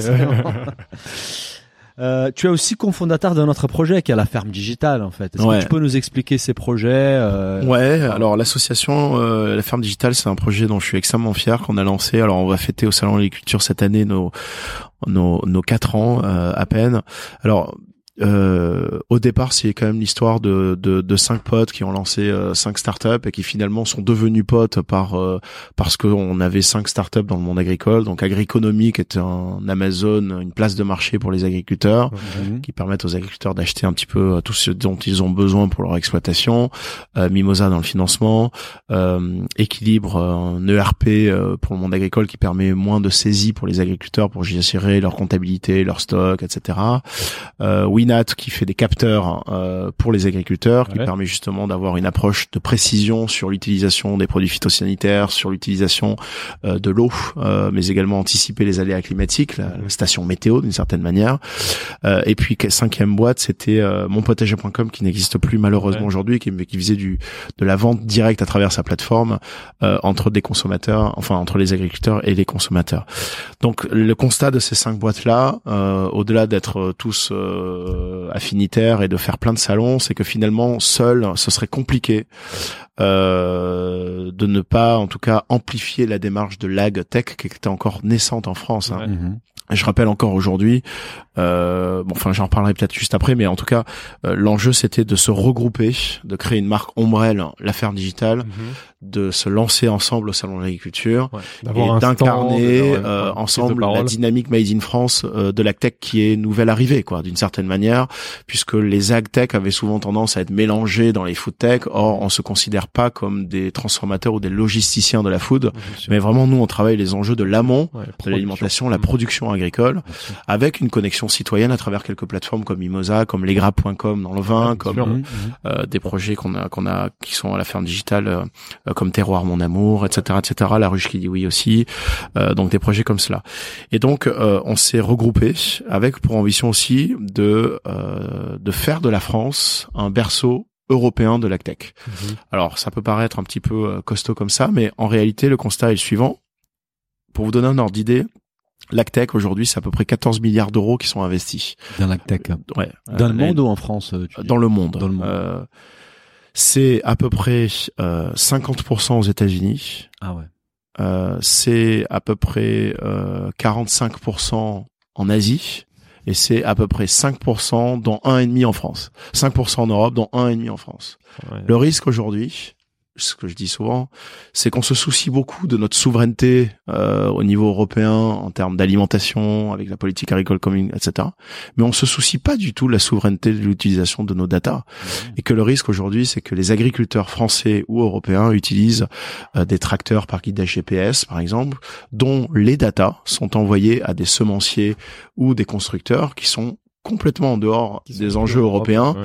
et on dépossède l'agriculture française ou européenne de la data parce qu'on n'a pas suffisamment investi dans les enjeux un, en France à l'échelle et c'est européenne. un sujet qui va au-delà de l'agriculture en fait. Exactement. Un, sujet Et on a cette c'est responsabilité-là aussi en France parce qu'on est la première ferme européenne Mhm. euh, de porter ces enjeux-là et donc on s'est dit il faut qu'on se regroupe tous ensemble pour porter cette voie-là de l'innovation au service du monde agricole pour une agriculture plus performante, durable citoyenne et équitable en fonction de ce qu'on représente toutes les boîtes dans la ferme digitale, mais on représente et on incarne l'innovation pour un monde Concrètement, vos actions, elles, elles prennent quelle forme, Concrètement, alors elles prennent quelle forme? Elles prennent la forme d'un peu de lobbying euh, pour des ouvertures réglementaires en fonction des secteurs d'activité, pour euh, par exemple que une métropole française soit enfin labellisée AgTech et pas que FoodTech, Mhm. pour que euh, les investisseurs français, donc les fonds d'investissement, les VC traditionnels, les business angels, euh, s'intéressent à l'agriculture, puisqu'aujourd'hui, que ce soit les citoyens euh, comme les investisseurs, souvent méconnaissent un petit peu l'agriculture et ont peur, parce qu'on entend parler de suicide, on entend parler d'un secteur fragile, d'un secteur vieillissant, et donc euh, pouvoir évangéliser aussi toutes ces innovations agricoles euh, auprès de ces investisseurs permettent de réorienter un petit peu les financements et les équilibrer. Donc c'est aussi un lobbying auprès des investisseurs. Et c'est vrai que depuis qu'on a lancé cette initiative, euh, bah, désormais euh, tous ensemble, on est une quarantaine de membres. Ça représente près de 300 millions d'euros qui ont été levés en AgTech en France. Ouais. Et il y a une vraie accélération du, du mouvement et on en est extrêmement fiers. Donc ça se symbolise aussi par des actions de communication. Mhm. Et donc on a on fait une quinzaine de salons par an Donc, tu Avec parlais du la salon marque, de l'agriculture. la ferme voilà. digitale. Ouais. Mhm. et quelquefois des startups qui viennent sur place, euh, dont trois grands rendez-vous. Premièrement, le salon de l'agriculture Mhm. chaque année. Deuxièmement, donc où on va prendre encore cette année un peu plus Un de à peu près ouais. 300 mètres carrés. Ouais, voilà. Ah, tous gros ensemble, stand même. un ouais. gros stand dans le hall 4. Deuxièmement, le salon international du machinisme agricole où on est une fois tous les deux ans parce que c'est tous les deux ans. Et puis troisièmement, un événement propriétaire qui, qui appartient à la ferme digitale qui s'appelle le LF Day, Ouais. euh, qui a lieu chaque année en juin. Cette année encore, donc je, je donne rendez-vous euh, aux auditeurs Ouais, bien sûr. au CESE à Paris D'accord. euh, le 2 juin de- euh, 2020 C'est où ouvert là euh, c'est ouvert au grand public bien évidemment aux partenaires aux investisseurs aux acteurs de l'agroalimentaire aux startups et où euh, cette année encore on va accueillir à peu près 1500 startups ag tech dont 30% sont des startups internationales 70% sont des startups françaises. Quand je vous disais qu'on était une quarantaine de membres, ça veut dire aussi que le reste, c'est aussi de l'innovation agricole qu'on promeut, mais qui sont pas Mhm.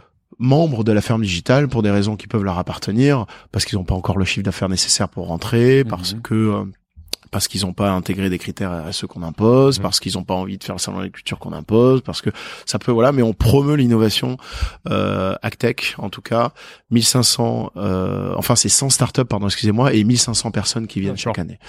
Euh, donc c'est un événement extraordinaire qui est le deuxième plus gros événement, troisième pardon, euh, le plus gros événement Actech européen.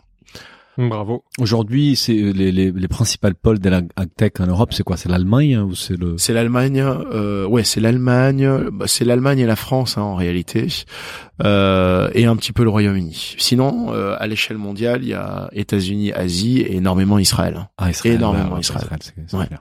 On va passer euh, les enjeux, ouais. les enjeux de la suite, voilà. Donc, euh, bah merci pour toutes ces explications. Je pense que bah, nous déjà, on comprend beaucoup mieux Ah, euh, l'activité beaucoup Mimosa. choses, ouais. Mm. Les enjeux et, et c'est passionnant. Euh, et, et, et comment tu imagines en fait l'évolution des Mimosa euh, sur les années à venir, les 5-10 années à venir? Quels sont tes challenges.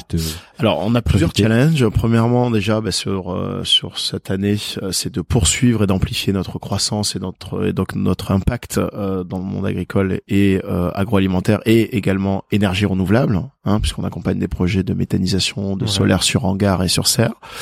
Euh, donc ça passe par une levée de fonds euh, concluante sur euh, sur l'année 2020. Mhm. Deuxièmement, c'est un enjeu euh, d'innovation dans les produits financiers. Mhm. On sait qu'aujourd'hui, on a des produits financiers qui sont euh, euh, très performants pour répondre à, à des typologies ou des besoins euh, qui sont euh, différents en fonction de la typologie aussi d'exploitation. Mais on sait que euh, nous, notre vision euh, du financement de la transition, ça doit être un financement qui doit être simple. Donc, on a des enjeux un peu de scaling de process Ouais. et technologique dans nos produits pour qu'on apporte des réponses sous 48 heures aux agriculteurs Mhm. rapide. Rapide, c'est qu'il faudrait qu'on tende un jour vers une, une collecte moyenne en crédit, notamment qui va durer entre 5 et 10 jours max. Mhm. Max. Aujourd'hui, on sait faire, mais il faut que ce soit sur des produits de, des projets de 50, 60, euh, voire 100 000 euros, mais pas systématiquement.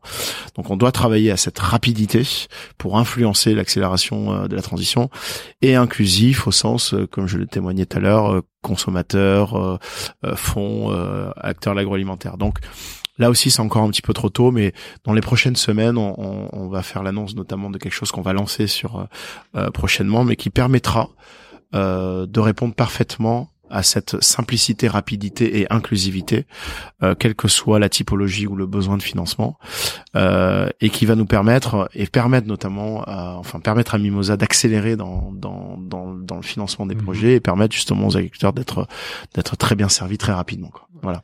Et par- Euh, donc ça, c'est une innovation euh, produit Mhm. euh, qui viendra compléter aussi euh, la levée de fonds de, de toujours dans les crédits, c'est autour du crédit ou? C'est autour de des crédits. Des ouais, crédits. et, et- et une expansion en Europe, c'est quelque chose qui est dans. Alors, on est présent en Belgique. D'accord. On est présent en Belgique depuis un peu plus de deux ans. Pour le moment, on fait que du don avec contrepartie. Donc là, sur le premier semestre, on est en train de, de demander à, à- au régulateur euh, local qui s'appelle la FSMA Mhm. un agrément nous permettant de lancer le crédit D'accord. euh, pour euh, l'agriculture et La l'alimentation est belge. similaire que celle en France. euh, Pas totalement. Pas totalement. Euh, et c'est ça qui est compliqué dans notre métier. Euh, N'importe quel dirigeant La de plateforme ou dirigeant différente, de plateforme vous le diront, c'est que l'Europe pour le moment est une mosaïque de régulateurs différents, donc avec chacun ses spécificités Et ses impacts en termes de tunnels de conversion, de, de plateformes, donc d'investissements à réaliser. Et après, il y a un deuxième truc, c'est qu'il faut quand même, quand on est un acteur dans le crédit, il faut connaître le tissu économique local, la fiscalité est différente, euh, les bilans sont différents, les structures juridiques sont différentes.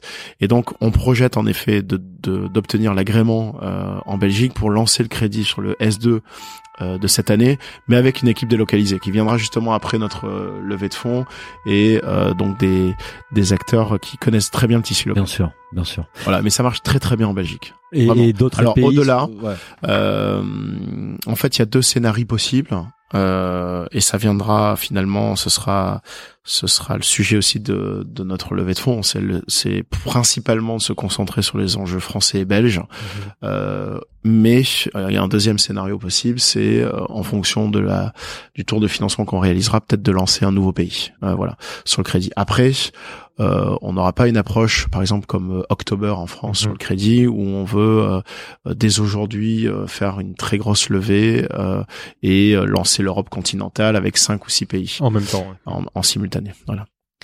Euh, bah, Le marché français est déjà énorme, j'en ai pas parlé, mais euh, Ouais. l'agriculture chaque année, juste l'agriculture, je parle pas de l'agroalimentaire euh, ni des projets d'énergie renouvelable agricole qui sont très capitalistiques, mais juste l'agriculture, c'est à peu près 25 milliards chaque année, hmm. dont 11 enfin 23 24 pardon, dont 11 de politique agricole commune Mhm. et le reliquat donc 12 13 ça reste des crédits Mhm. euh, pour les agriculteurs. Donc c'est un marché qui est déjà gigantesque Mhm. en France et à l'échelle européenne, c'est plus de 100 milliards euh, d'euros. Il y a une autre question qui nous a été posée aussi par Olivier Frey sur Twitter par rapport à toi et ta vision de, ton rôle chez Mimosa. Est-ce que tu as une envie d'un jour de sortir de Mimosa, de vendre Mimosa? Comment tu vois, euh, bah la, pas la fin, mais bon, la, la, les longs termes chez Mimosa? Euh, non, j'ai pas du tout euh, d'ambition de sortie. Euh, crédibilisé par mon actuelle Ouais. euh, actualité, euh, au contraire de lever de l'argent et d'être euh, le porteur de ce projet-là, avec l'ambition euh, que j'ai autour du projet, avec ma sensibilité pour le monde agricole. Euh, donc j'ai pas du tout euh, d'envie de de cession ou de sortie. Je sais que c'est assez répandu et assez starifié, mais euh, c'est pas du tout mon envie. C'est un c'est un vrai projet euh, euh, entrepreneurial auquel je suis attaché et que j'ai envie de faire grandir avec Ouais. l'ambition qui est la mienne autour de ce projet. Par contre, je trouve que euh, la la la dignité des entrepreneurs aussi, c'est que c'est quelquefois c'est aussi de, de, de, de, se rendre compte à quel moment ils ne sont peut-être plus à la hauteur de l'ambition du projet et qu'il est nécessaire aussi de d'apporter des un souffle nouveau. Si un jour euh, je ressens ça, j'espère avoir cette lucidité. clairvoyant. Hein. Pour me dire bon, euh, je dois avoir un rôle, pardon, mais peut-être plus celui de de CEO de la boîte. Mais en tout cas aujourd'hui, je suis déterminé, euh, je, je suis convaincu d'être la bonne personne aussi pour le conduire. J'ai la confiance des investisseurs et des partenaires. On, on l'a collectivement toute l'équipe euh, et c'est bien évidemment trop tôt pour envisager ce genre de, de, de scénario qui n'est pas envisageable en réalité. Euh, Au-delà des mimosas, on souhaiterait aussi avoir ton avis par rapport un peu à, à l'avenir de l'agriculture, au, au, moins comment tu vois les choses. J'écoutais un podcast que je recommande d'ailleurs à, à, à, nos auditeurs qui s'appelle 2050 où tu tu, as été interviewé, tu parlais surtout de la de l'épargne responsable et tu, tu mentionnais en fait tu parlais de l'agriculteur comme un, qui est un business model aujourd'hui qui est la production agricole, mais qui est dément tu vois plusieurs business models émerger au sein de l'agriculture. Est-ce que tu peux nous raconter un peu plus ça? Oui, alors nous ce qu'on dit souvent euh, chez Mimosa, c'est que les agriculteurs seront les héros du 21e siècle et on le pense profondément. C'est un secteur qui aujourd'hui en France euh, mais pas que, hein, euh, est un secteur en, pleine transition, mutation dans son métier. C'est vrai que moi, mon grand-père était un producteur de raisins, euh, travaillait avec une coopérative qui assurait toute la partie transformation, vinification mhm. euh, et commercialisation. Euh, Aujourd'hui, les, les agriculteurs sont euh, des céréales euh, entrepreneurs mhm. multicasquettes. Ils gèrent l'agronomie, le climat, la comptabilité, la commercialisation, la distribution, les réseaux sociaux, c'est extra, les réseaux sociaux, la communication, etc. Donc c'est vrai que voilà. Et en plus de ça, c'est un secteur qui est en pleine mutation dans son métier puisque historiquement l'agriculteur avait pour seule mission de nourrir les populations. Désormais, il a pour mission de nourrir les populations et ça va s'accélérer, de stocker du carbone, de produire de la biodiversité, de produire des énergies renouvelables. Et la bonne nouvelle dans tout ça, c'est que il va être rémunéré pour tout ça. Et il sera moins dépendant de son seul business model qui est l'alimentation où il subit la pression euh, de la volatilité des marchés à l'échelle internationale, des acteurs de l'agroalimentaire. Et donc aujourd'hui, il aura un vrai business model diversifié qui lui permettra à la fois euh, bah, de vivre dignement, voire de très bien gagner sa vie au cœur de son exploitation, euh, mais également cela permettra aussi d'avoir un métier qui sera beaucoup plus attractif pour les jeunes générations qui souhaitent s'installer et s'engager pour des enjeux alimentation, climat, environnement qui sont les grands enjeux du 21e siècle. Bien sûr. là aujourd'hui on en est, on est très loin de ça, mais toi tu t'es confiant, t'es confiant sur cette Je suis confiant. Le seul problème c'est combien de temps on va réussir à tenir comme ça quoi. C'est c'est toujours pareil, c'est-à-dire que l'agriculture française aujourd'hui est dans un est dans un dans un état qui enfin dans un dans une euh, nous on, on, est très agriculture positive on ne véhicule jamais des messages euh, tristes etc mais la réalité elle est, mais la réalité elle, est, pour certains agriculteurs extrêmement difficile qui subissent malheureusement aussi euh, mm-hmm. l'agribashing voilà, qui subissent euh, euh, la volatilité des prix à, l'échelle internationale qui subissent aussi euh, quelquefois, même si c'est en dehors de notre scope, mais le manque de courage politique euh, pour défendre euh, une agriculture familiale française et européenne, puisque les États membres de l'UE aussi se font beaucoup concurrence avec des normes sociales et environnementales qui sont assez différentes. et tant qu'on ne joue pas avec les mêmes règles, finalement, c'est c'est un petit peu destructeur euh, en termes de valeur. Et donc, le, le vrai sujet, c'est combien de temps on va tenir comme ça, et et aussi le vrai sujet du renouvellement des générations. Un tiers des agriculteurs aujourd'hui partiront à la retraite dans les trois prochaines années. Euh, quand on véhicule systématiquement à travers les médias euh, le suicide, les 350 euros par mois et euh, l'agribashing, ça donne, pas, trop envie aux jeunes générations. C'est pour ça que ton message est très positif, même s'il est encore décalé à ce qu'on perçoit. Alors peut-être que c'est un sujet de médias. Après, je pense qu'en effet, c'est une réalité, mais ça fait du bien d'entendre ce message positif. Et, certainement Mimosa et ses plateformes. Et comment incentiver les gens en fait? Bah, si c'est, moi, je suis 100% d'accord avec ce que tu dis, mais comment incentiver les gens à, et la nouvelle génération à aller vers l'agriculture en fait, que ça soit un, ben, un métier désiré quoi. Ouais, bah déjà, je pense que on a une responsabilité tous ensemble de, de véhiculer l'image euh, d'un monde agricole qui est en pleine mutation, mhm. mais une image positive du monde agricole euh, et pas systématiquement négative. Moi, j'ai euh, c'est pas mal de médias temps qui me sollicitent, mais qui veulent justement euh, l'histoire catastrophique, quoi, hein, parce que ça fait vendre, parce que c'est sympa, etc. Euh, enfin, je suis pas trop d'accord parce que c'est ce sera en plus trompeur par rapport à ce qu'on fait. c'est pas une, c'est pas représentatif de ce qu'on fait. Euh, et c'est pas représentatif non plus de l'état de l'agriculture euh, française et les agriculteurs en ont marre justement aussi de de, de cette de cette image là donc premier enjeu je pense c'est de de réinventer un petit peu notre communication. Mais quand je dis ça euh, au-delà des politiques des acteurs qui sont en présence dans le monde agricole je parle aussi et je cible directement aussi la responsabilité des agriculteurs eux-mêmes. Mhm. c'est-à-dire que depuis des décennies, ils ont un peu externalisé l'image de leur profession, euh, l'image de leur euh, de ce qu'ils faisaient, euh, et dans une généra dans, dans un dans un monde qui évolue et qui se déconnecte de plus en plus de l'agriculture. Je rappelle quand même au, au début du XXe siècle, la plupart de la population française, les deux tiers de la population française bossaient dans le monde agricole directement ou indirectement. Aujourd'hui, c'est à peine 1,5%, euh, 2% des emplois. Il y a une déconnexion totale. En réalité, on est plein d'a priori, Mhm. et donc on va forcément écouter et lire et être influencé par par par par nos lectures et par ce qu'on écoute à travers les médias. Donc on va penser toujours aux mêmes choses. Donc euh, je pense que le premier enjeu c'est la communication, mais je ratisse large. L'agriculteur a aussi la responsabilité de communiquer sur son métier et je pense que le financement participatif ou les plateformes de commercialisation en ligne euh, d'alimentation ont sont aussi des canaux de communication et d'expression pour Permettre de- partager les Ouais, problématiques témoigner de manière désintermédiaée avec des consommateurs Mhm. combien ça coûte une charolaise? Au début du XXe siècle, tout le monde, ça, enfin beaucoup de gens le savaient. Aujourd'hui, personne n'est capable de dire ça. Quoi. Oui, on a perdu complètement Voilà. le contact. on est complètement. on est déconnecté, la réalité. Et donc, on va toujours rentrer dans les mêmes dans les mêmes discours autour du glyphosate, autour des coquelicots, autour de voilà, mais on sait pas que que finalement en France et en Europe et en Italie, on a des une agriculture et des filières qui font partie des plus sécures et des plus belles et des plus tracées au monde. Et ça, on le dit pas assez. Euh, et malheureusement, quand on a des petits scandales alimentaires, ça nuit à l'image euh, de l'agriculture française, notamment, je pense, dans le lait.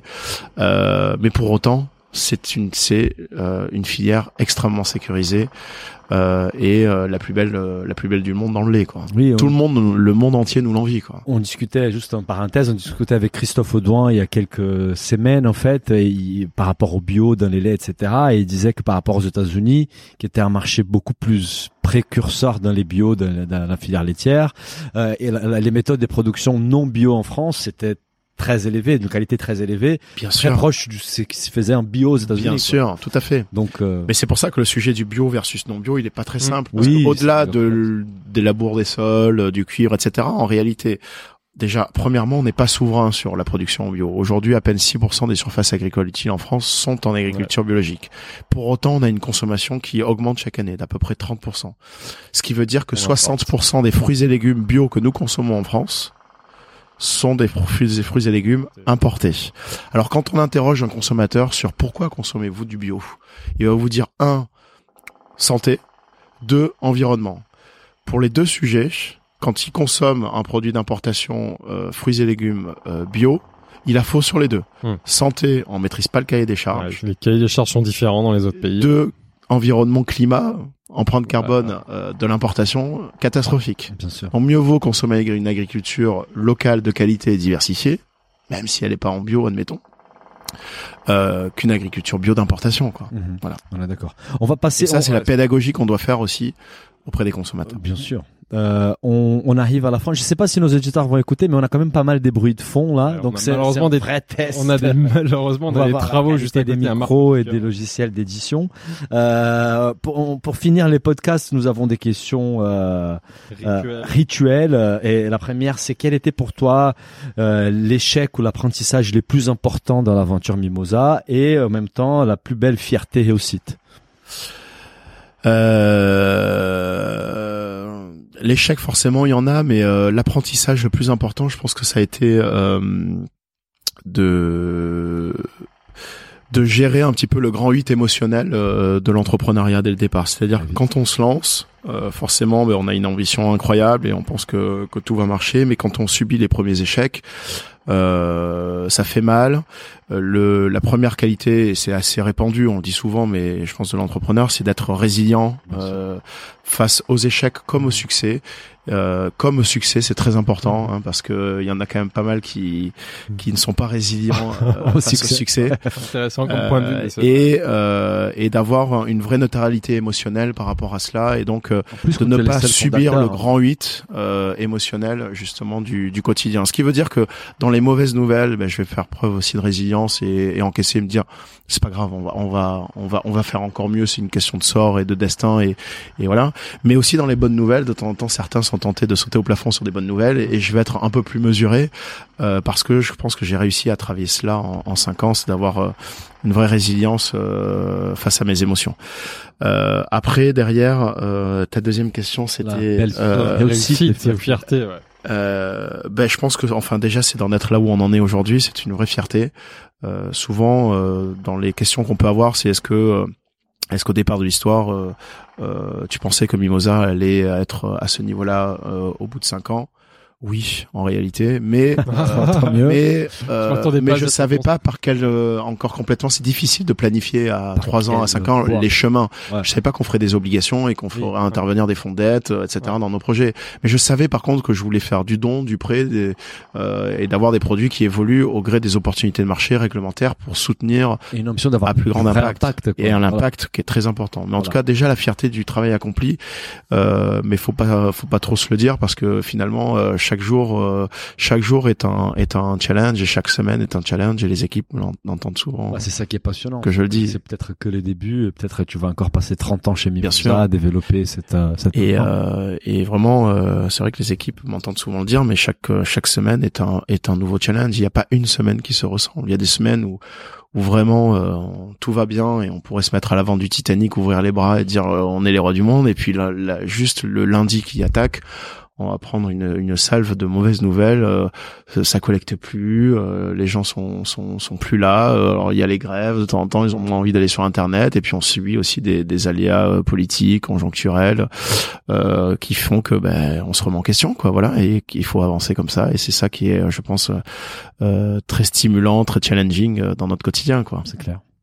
On a une autre question rituelle. Quel conseil donnerais-tu à un jeune entrepreneur qui veut se lancer dans le secteur agroalimentaire qui est donc en plein euh, mouvement comme on l'a évoqué. Ouais, alors qualité entrepreneuriale, moi je resterai sur la partie euh, résilience, notamment euh, résilience émotionnelle, mais par contre sur l'agri-agro, je lui dirais de bah déjà de me contacter. Ouais.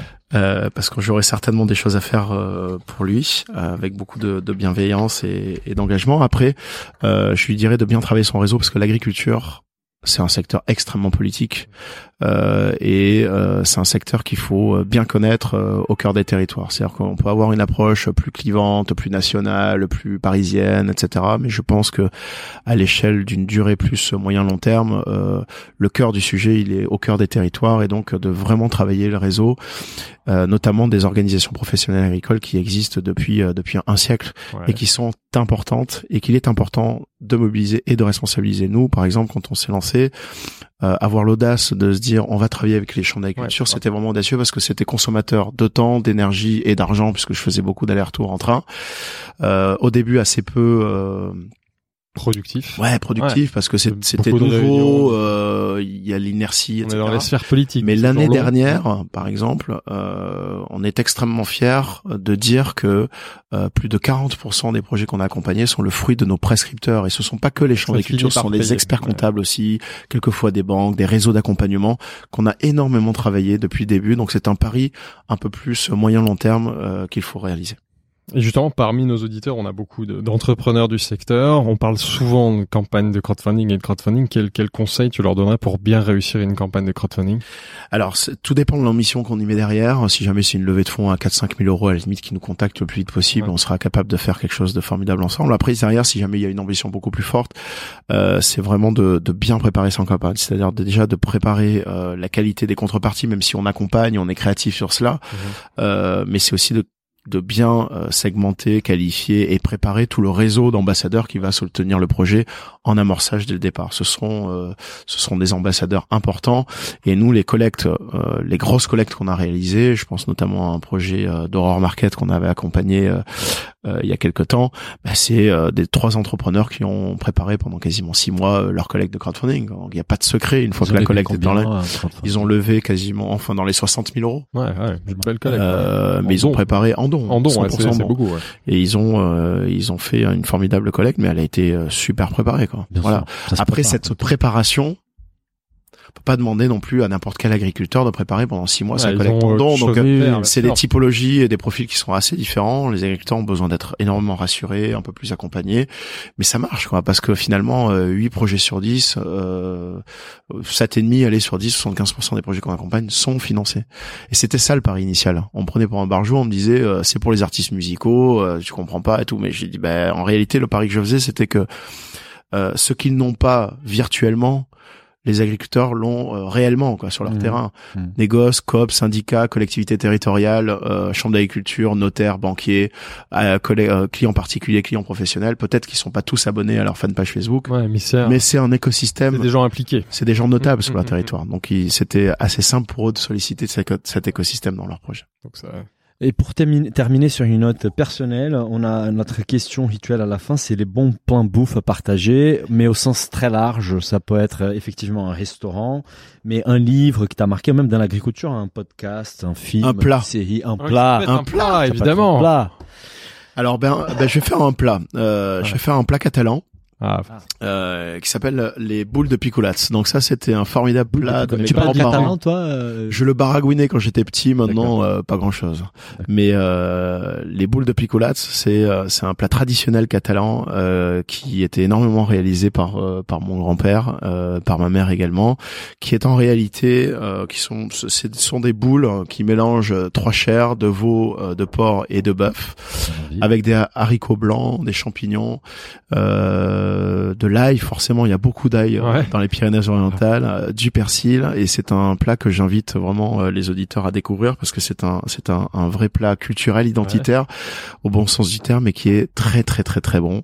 Euh, donc voilà, les Bon. boules de picolats. on va Mais trouver je la recette, on je en lien. Ah ouais, la recette, Ouais. c'est- non, mais ça donne envie. Mais je suppose que pour pour déguster un très bon euh, une très bonne boule d'épicolats, il faut aller à Perpignan. Mais est-ce qu'à Paris il y a peut-être un resto où on pourrait Il y en avait un à Montmartre, malheureusement, il a fermé. Ah. Euh, mais là, vous Il y a des restos euh, de de la cuisine catalane à Paris en fait qui mettent Assez vraiment- peu, C'est ouais, peu, très ouais, peu, ouais. J'ai même pas de nom à vous partager là, mais euh, ça fait partie des bonnes recherches. En Ouais. effet, qu'il faudrait que je fasse. Parce que je sais qu'il y en avait un qui s'appelait le le, le Menjikai euh, à Paris, mais qui a fermé.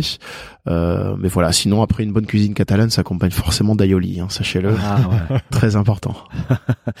Bon Florian, merci beaucoup pour ton temps, c'était un vrai plaisir. Euh, Merci, merci à, toi. Désolé euh, auprès de nos auditeurs si on a beaucoup entendu le bruit d'un marteau piqueur. On verra, on le verra, podcast, ouais. mais c'était super intéressant. Merci à toi. Merci à vous deux. Merci. Si le podcast vous a plu, n'hésitez pas à le noter 5 étoiles sur votre appli et surtout partagez notre podcast autour de vous. Nous vous invitons également à vous inscrire à notre newsletter pour essayer voir les prochains épisodes. Pour cela, rendez-vous sur le site businessofbooth.com. À, À très bientôt.